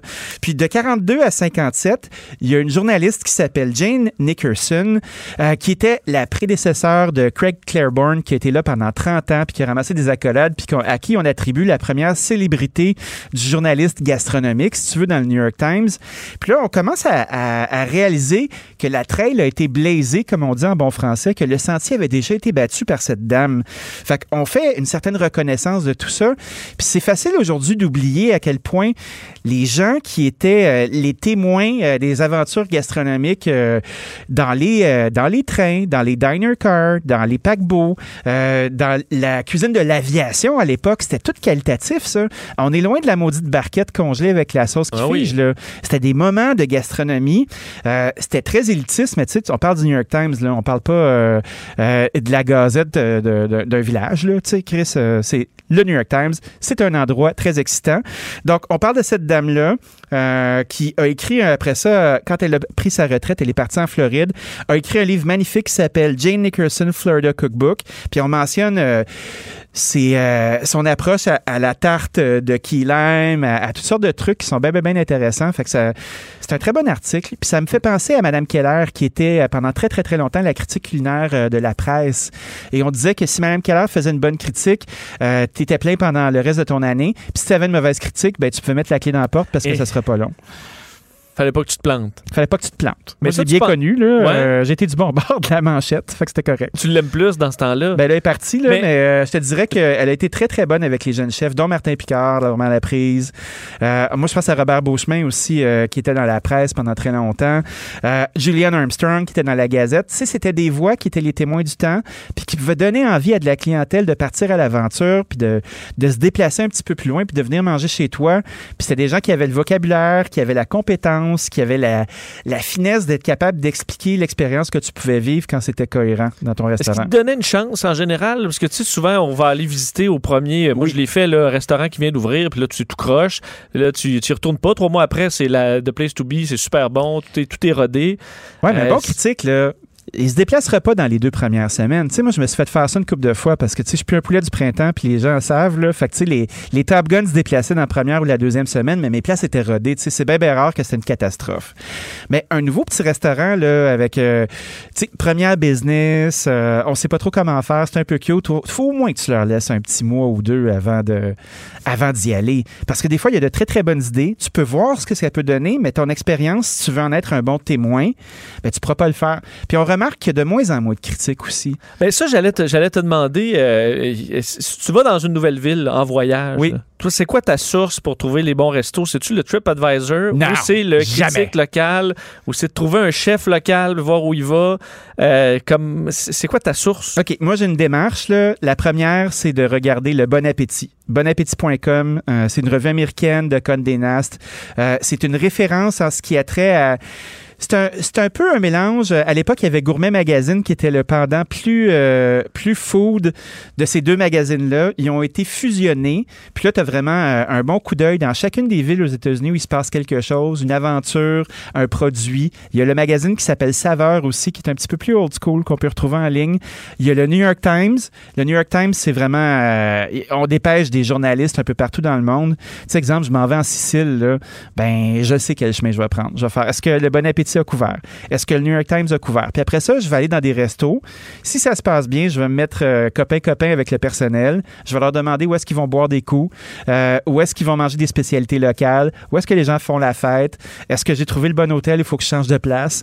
Puis c'est là que tu as de l'info, il faut que tu parles aux gens. C'est comme ça que ça se passe. Au Québec, tu ferais quoi? Au Québec, ben écoute, moi, Je au comprends Québec, que tu connais euh, tout le monde, si Passion, là. C'est ça. Si tu avais des conseils sur comment savoir les bons restos là, sont, sont fermés, là, mais euh, la bonne source, parce qu'il y a des fois, ça, je vois ça sur Internet, tu vas voir les cotes, mais il y en a plein qui, qui détestent des restos que moi je vais adorer. Euh, L'inverse les gens sont pas fiables. Il y a- personne qui est imputable. Ça, c'est un des gros, gros, gros problèmes du fait que les gens peuvent arriver avec n'importe quelle notation. Tu sais, tu tombes sur une mauvaise soirée. Tu t'en vas, tu parles à tous tes amis, t'es fâché après l'établissement. Tu sais, moi, je me suis même déjà fait pogner avec des histoires d'allégations de racisme, là, tu sais, où tu fais, euh, il y a un client qui, euh, qui alléguait qu'on le servait pas parce que c'était une personne de couleur. Tu sais, tu fais comme, ben voyons donc, Christophe. C'est pas arrivé. Je suis la personne euh, la moins raciste de l'univers. Là. Tu sais, moi, t'es un client, je suis content de t'accueillir chez nous. On était peut-être dans le jus, je sais pas. Mais tu te ramasses avec des notes, puis après ça, il y a des escalades de mauvaises notes. Puis ces escalades de mauvaises notes-là, ça change la perception que les clients ont pour toi. Fait que, tu sais, moi, je me garde une grosse réserve. Quand je suis capable d'annuler euh, la notation dans, mes médias ou dans les endroits où je peux communiquer, je le fais au maximum parce que c'est pas euh, quelque chose sur lequel on peut se fier.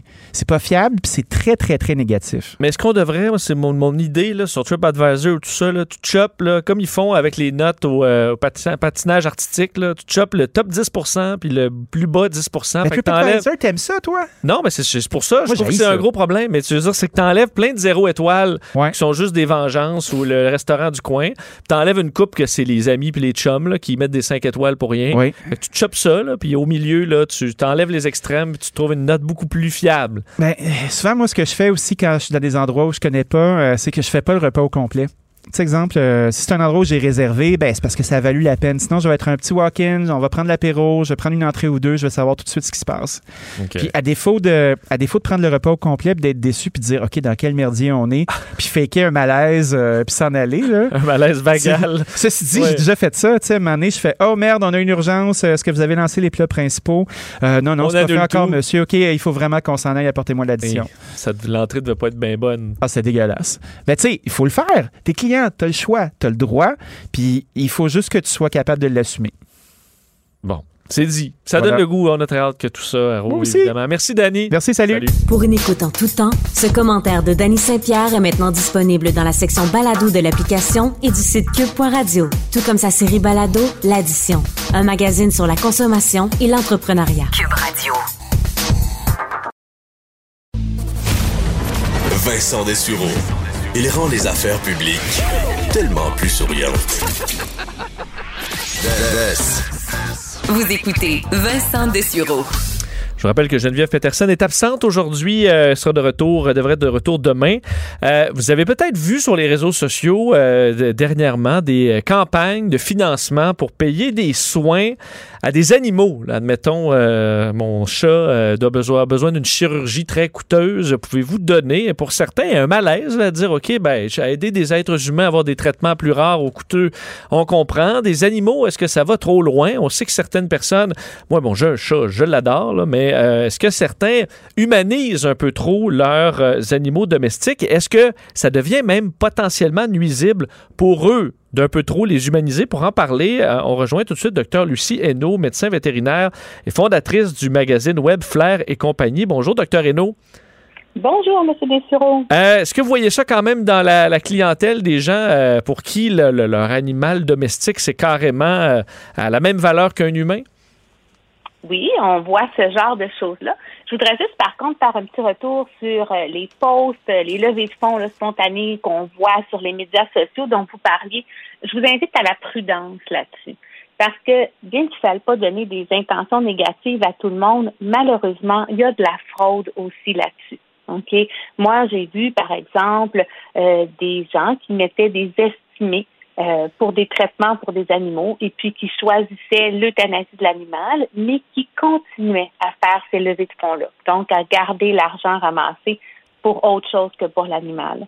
Euh, on en a vu aussi euh, qui euh, avaient fini de payer le traitement, l'animal allait bien, mais continuait à donner des nouvelles euh, négatives de l'animal pour que les dollars continuent à rentrer. Il y a toutes sortes de façons d'aider les animaux. Il vaut mieux donner à des organismes fiables qu'on connaît, euh, dont le CA, le, le con- le conseil d'administration, dévoile de quelle façon l'argent est utilisé. Sinon, une autre belle façon d'utiliser l'argent pour aider quelqu'un qu'on connaît, euh, je connais beaucoup d'étudiants dont les parents vont payer, par exemple, à leur anniversaire, l'assurance euh, médicaments, Ah, l'assurance c'est bon. euh, On soins. peut, il y a, y y des assurances soins euh, chez certains vétérinaires, donc on peut l'offrir à un proche, dire voici ton cadeau, s'il y a quelque chose, l'opération ou la médication de ton animal sera couverte.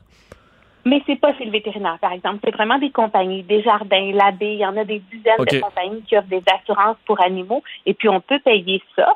Alors, c'est un montant chaque mois et les soins vont être couverts en cas de problème. Ça coûte combien en général? Ça doit dépendre des races, euh, mais ça coûte combien? Ah, oui, ça dépend des races. Il y a plusieurs plans. Il y a des plans qui sont de base, ou est-ce que ça peut être autour de 35, 40 dollars par mois. Puis il y a des plans qui vont tout, tout comprendre. Là, ça peut être plus que 100 dollars par mois. Ça dépend aussi du mode de vie de l'animal. Par exemple, un chien de ferme est plus exposé à des accidents, si vous voulez, qu'un chat qui reste à l'intérieur dans son 3,5. Fait que ça va jouer sur les OK. estimés aussi.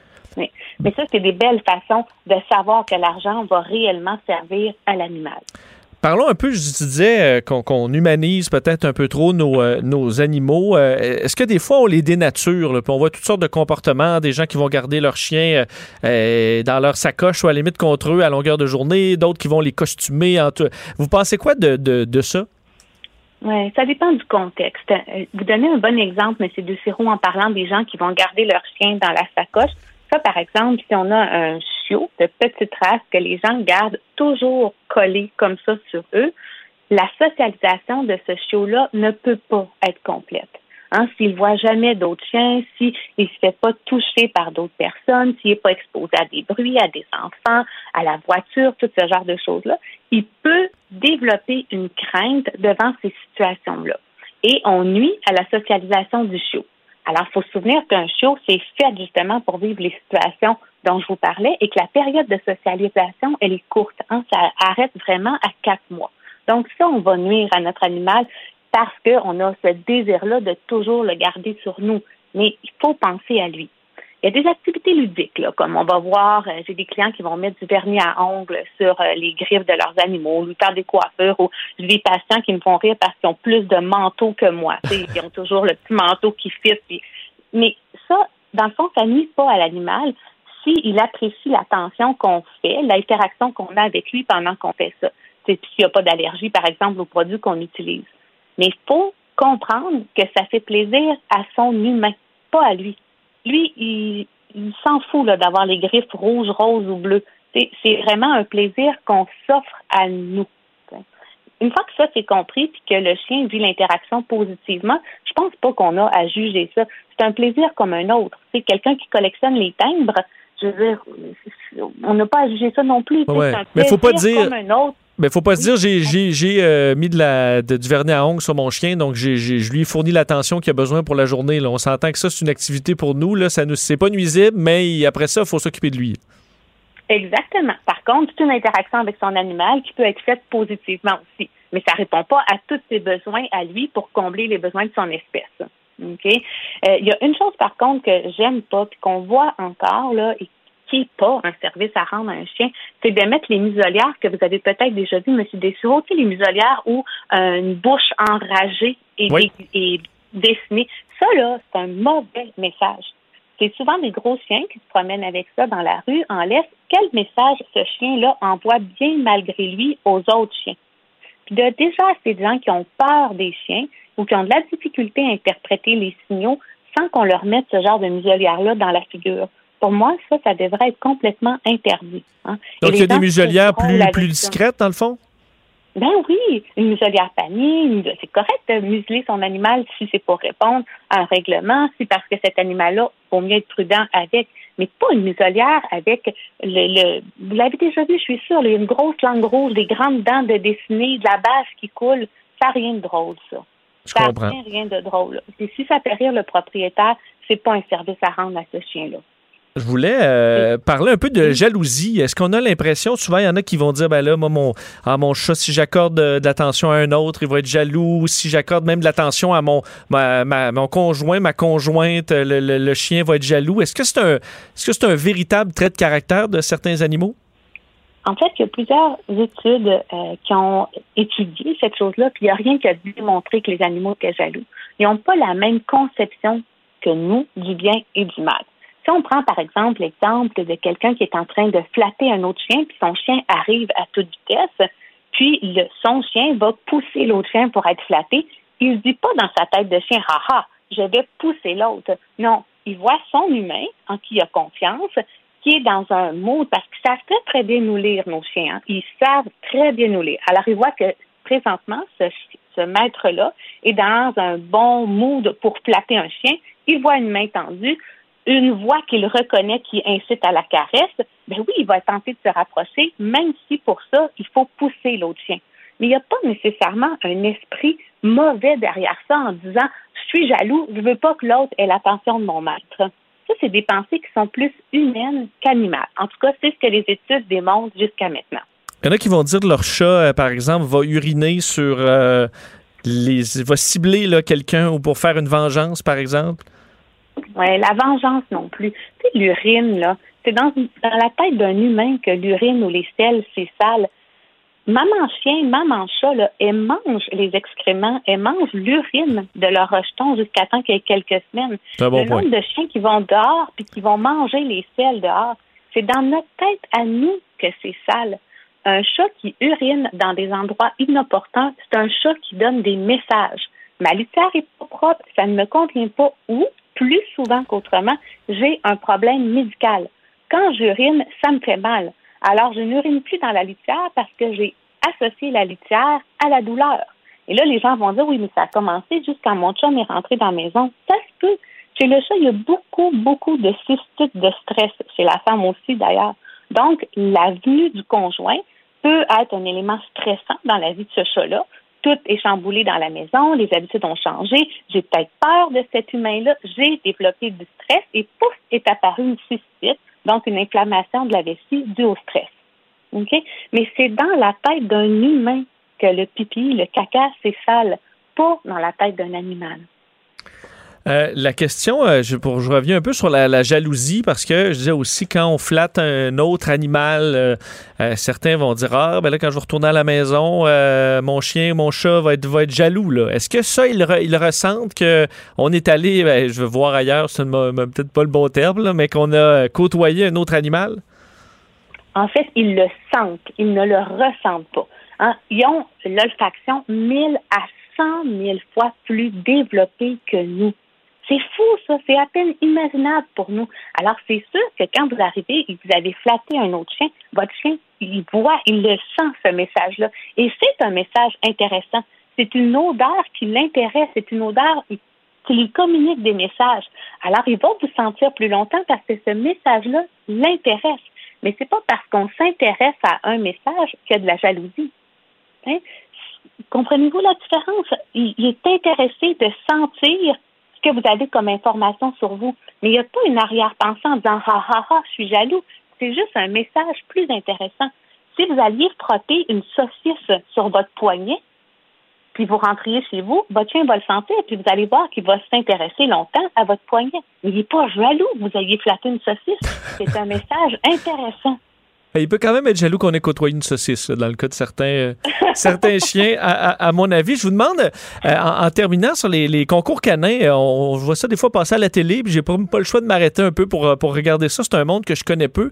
un chien qui, je pense, on pense au classique caniche, qui là est tout droit, va faire sa petite, sa petite promenade et tout sculpté là, précisément.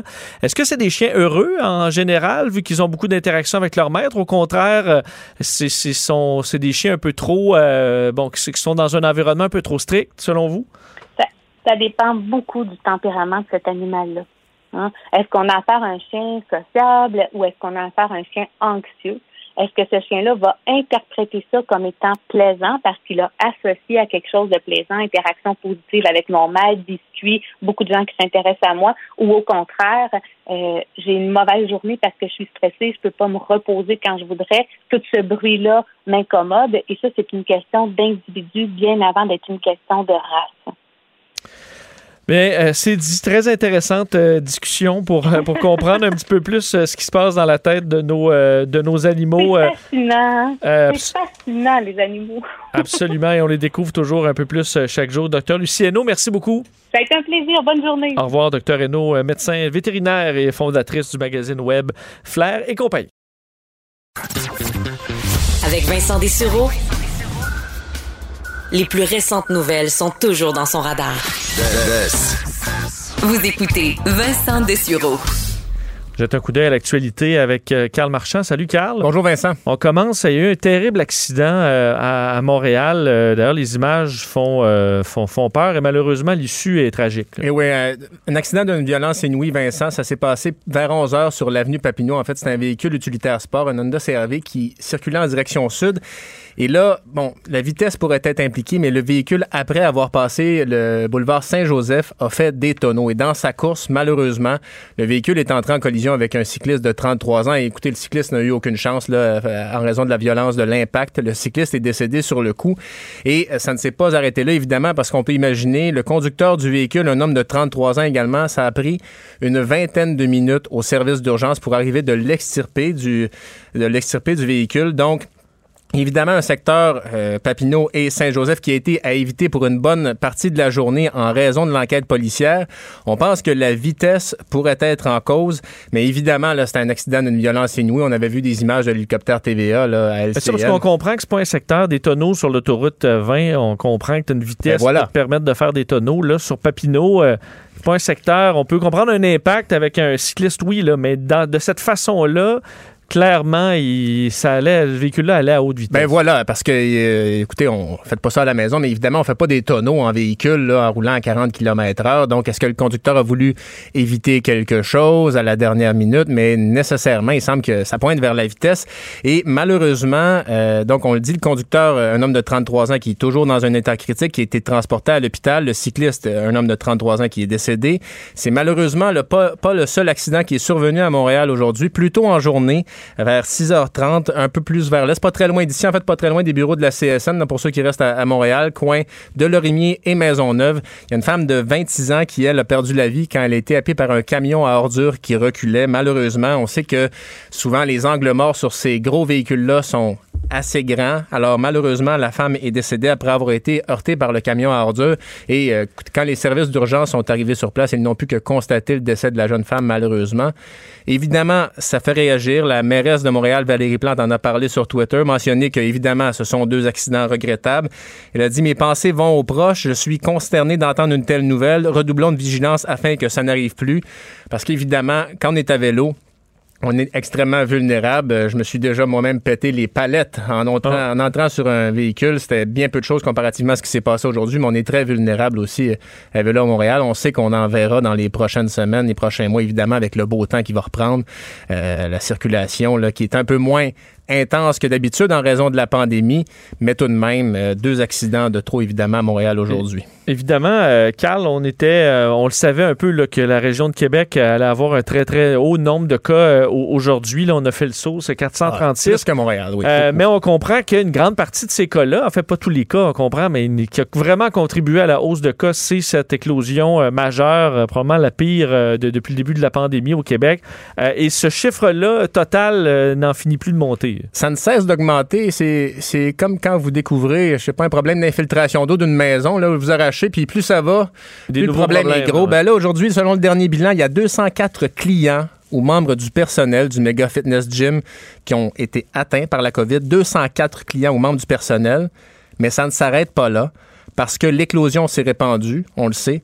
Il y a 236 personnes, donc plus que les clients du gym, dans 38 milieux de travail qui ont été atteints par la COVID en raison de cette éclosion. Donc, OK, 38 milieux de travail maintenant. là. 38 milieux de travail. Donc, il y en a plus maintenant à l'extérieur du méga fitness gym qui ont été atteints de la COVID en raison de ce qui s'est passé à l'intérieur du gymnase. Malheureusement, on sait qu'il y, aura une enquête du coroner là-dessus. Puis ce qui est particulier aussi, Vincent, on, on le voit, mais bon, moi je suis pas un grand adepte de gym, mais les règles de la santé publique étaient parfois appliquées avec un peu plus de sévérité par certains gyms parce que la santé publique ne- n'exigeait pas le port du masque pour les appareils d'entraînement. Il fallait le porter en se déplaçant. Mais si tu allais faire ton, ton leg press en mauvais, mauvais français, ou Tu avais le droit d'enlever ton masque. Il y avait deux cas d'exception que certains gyms se donnaient, c'est-à-dire quand les gens faisaient du tapis roulant, à haute fréquence. Donc, mais il n'y avait aucune obligation. Donc, euh, ben voilà, on, évidemment, Ouais. on n'aura plus de détails par la suite, mais ça explique à peu près la moitié des cas de Québec. Là. Ah oui, c'est énorme. Surtout, je voyais des, un texte d'un- sur les réseaux sociaux d'un propriétaire de gym qui dit Nous, on a vraiment tout fait, euh, mais on a demandé de l'aide pour essayer de savoir exactement comment placer nos choses de la bonne façon et on trouvait pas cette aide-là. Est-ce qu'on pourrait payer pour avoir une expertise? Je comprends, je suis tout à fait d'accord avec ça. Dans le cas du méga fitness gym, ça il semble y avoir un désintérêt à suivre les règles là-bas. Qui, je comprends un gym où il dit ben nous on, on essaie d'interpréter les règles de la santé publique. Des fois on est, on se trompe, on n'a peut-être pas toujours la bonne façon, mais euh, là on est ailleurs, je pense. Alors est-ce qu'il y aura négligence, est-ce qu'il y aura même des poursuites? On en parlait avec Nicole Gibault tantôt qui disait que c'était pas, que c'était pas exclu. Puis on souhaite évidemment prompt rétablissement à tout ce monde-là parce que c'est une épreuve très difficile. On sait à quel point ça peut vous mettre sur le dos la, la COVID-19 et le variant brésilien aussi. On sait pas évidemment si c'est un variant là, mais ça peut être sur le, on peut être sur le dos longtemps. Alors euh, nos pensées avec ces gens-là. évidemment. Oui, et à un moment donné, on perd un peu le fil aussi du nombre de cas. Donc, il y a probablement des cas reliés à ça. On disait que même dans la région de Montréal, il y avait une branche de cette éclosion qui était probablement euh, euh, arrivée. là. Je me sens comme au début de la pandémie parfois, avec toutes ces choses qui changent, des, des choses qui étaient vraies, qui sont plus vraies deux heures auparavant. Des, des- ça évolue terriblement. Ça va très vite. D'ailleurs, on aura un point de presse à 17h qu'on va suivre dans l'émission avec Mario Dumont dans quelques minutes. Merci. À demain. Cube Radio.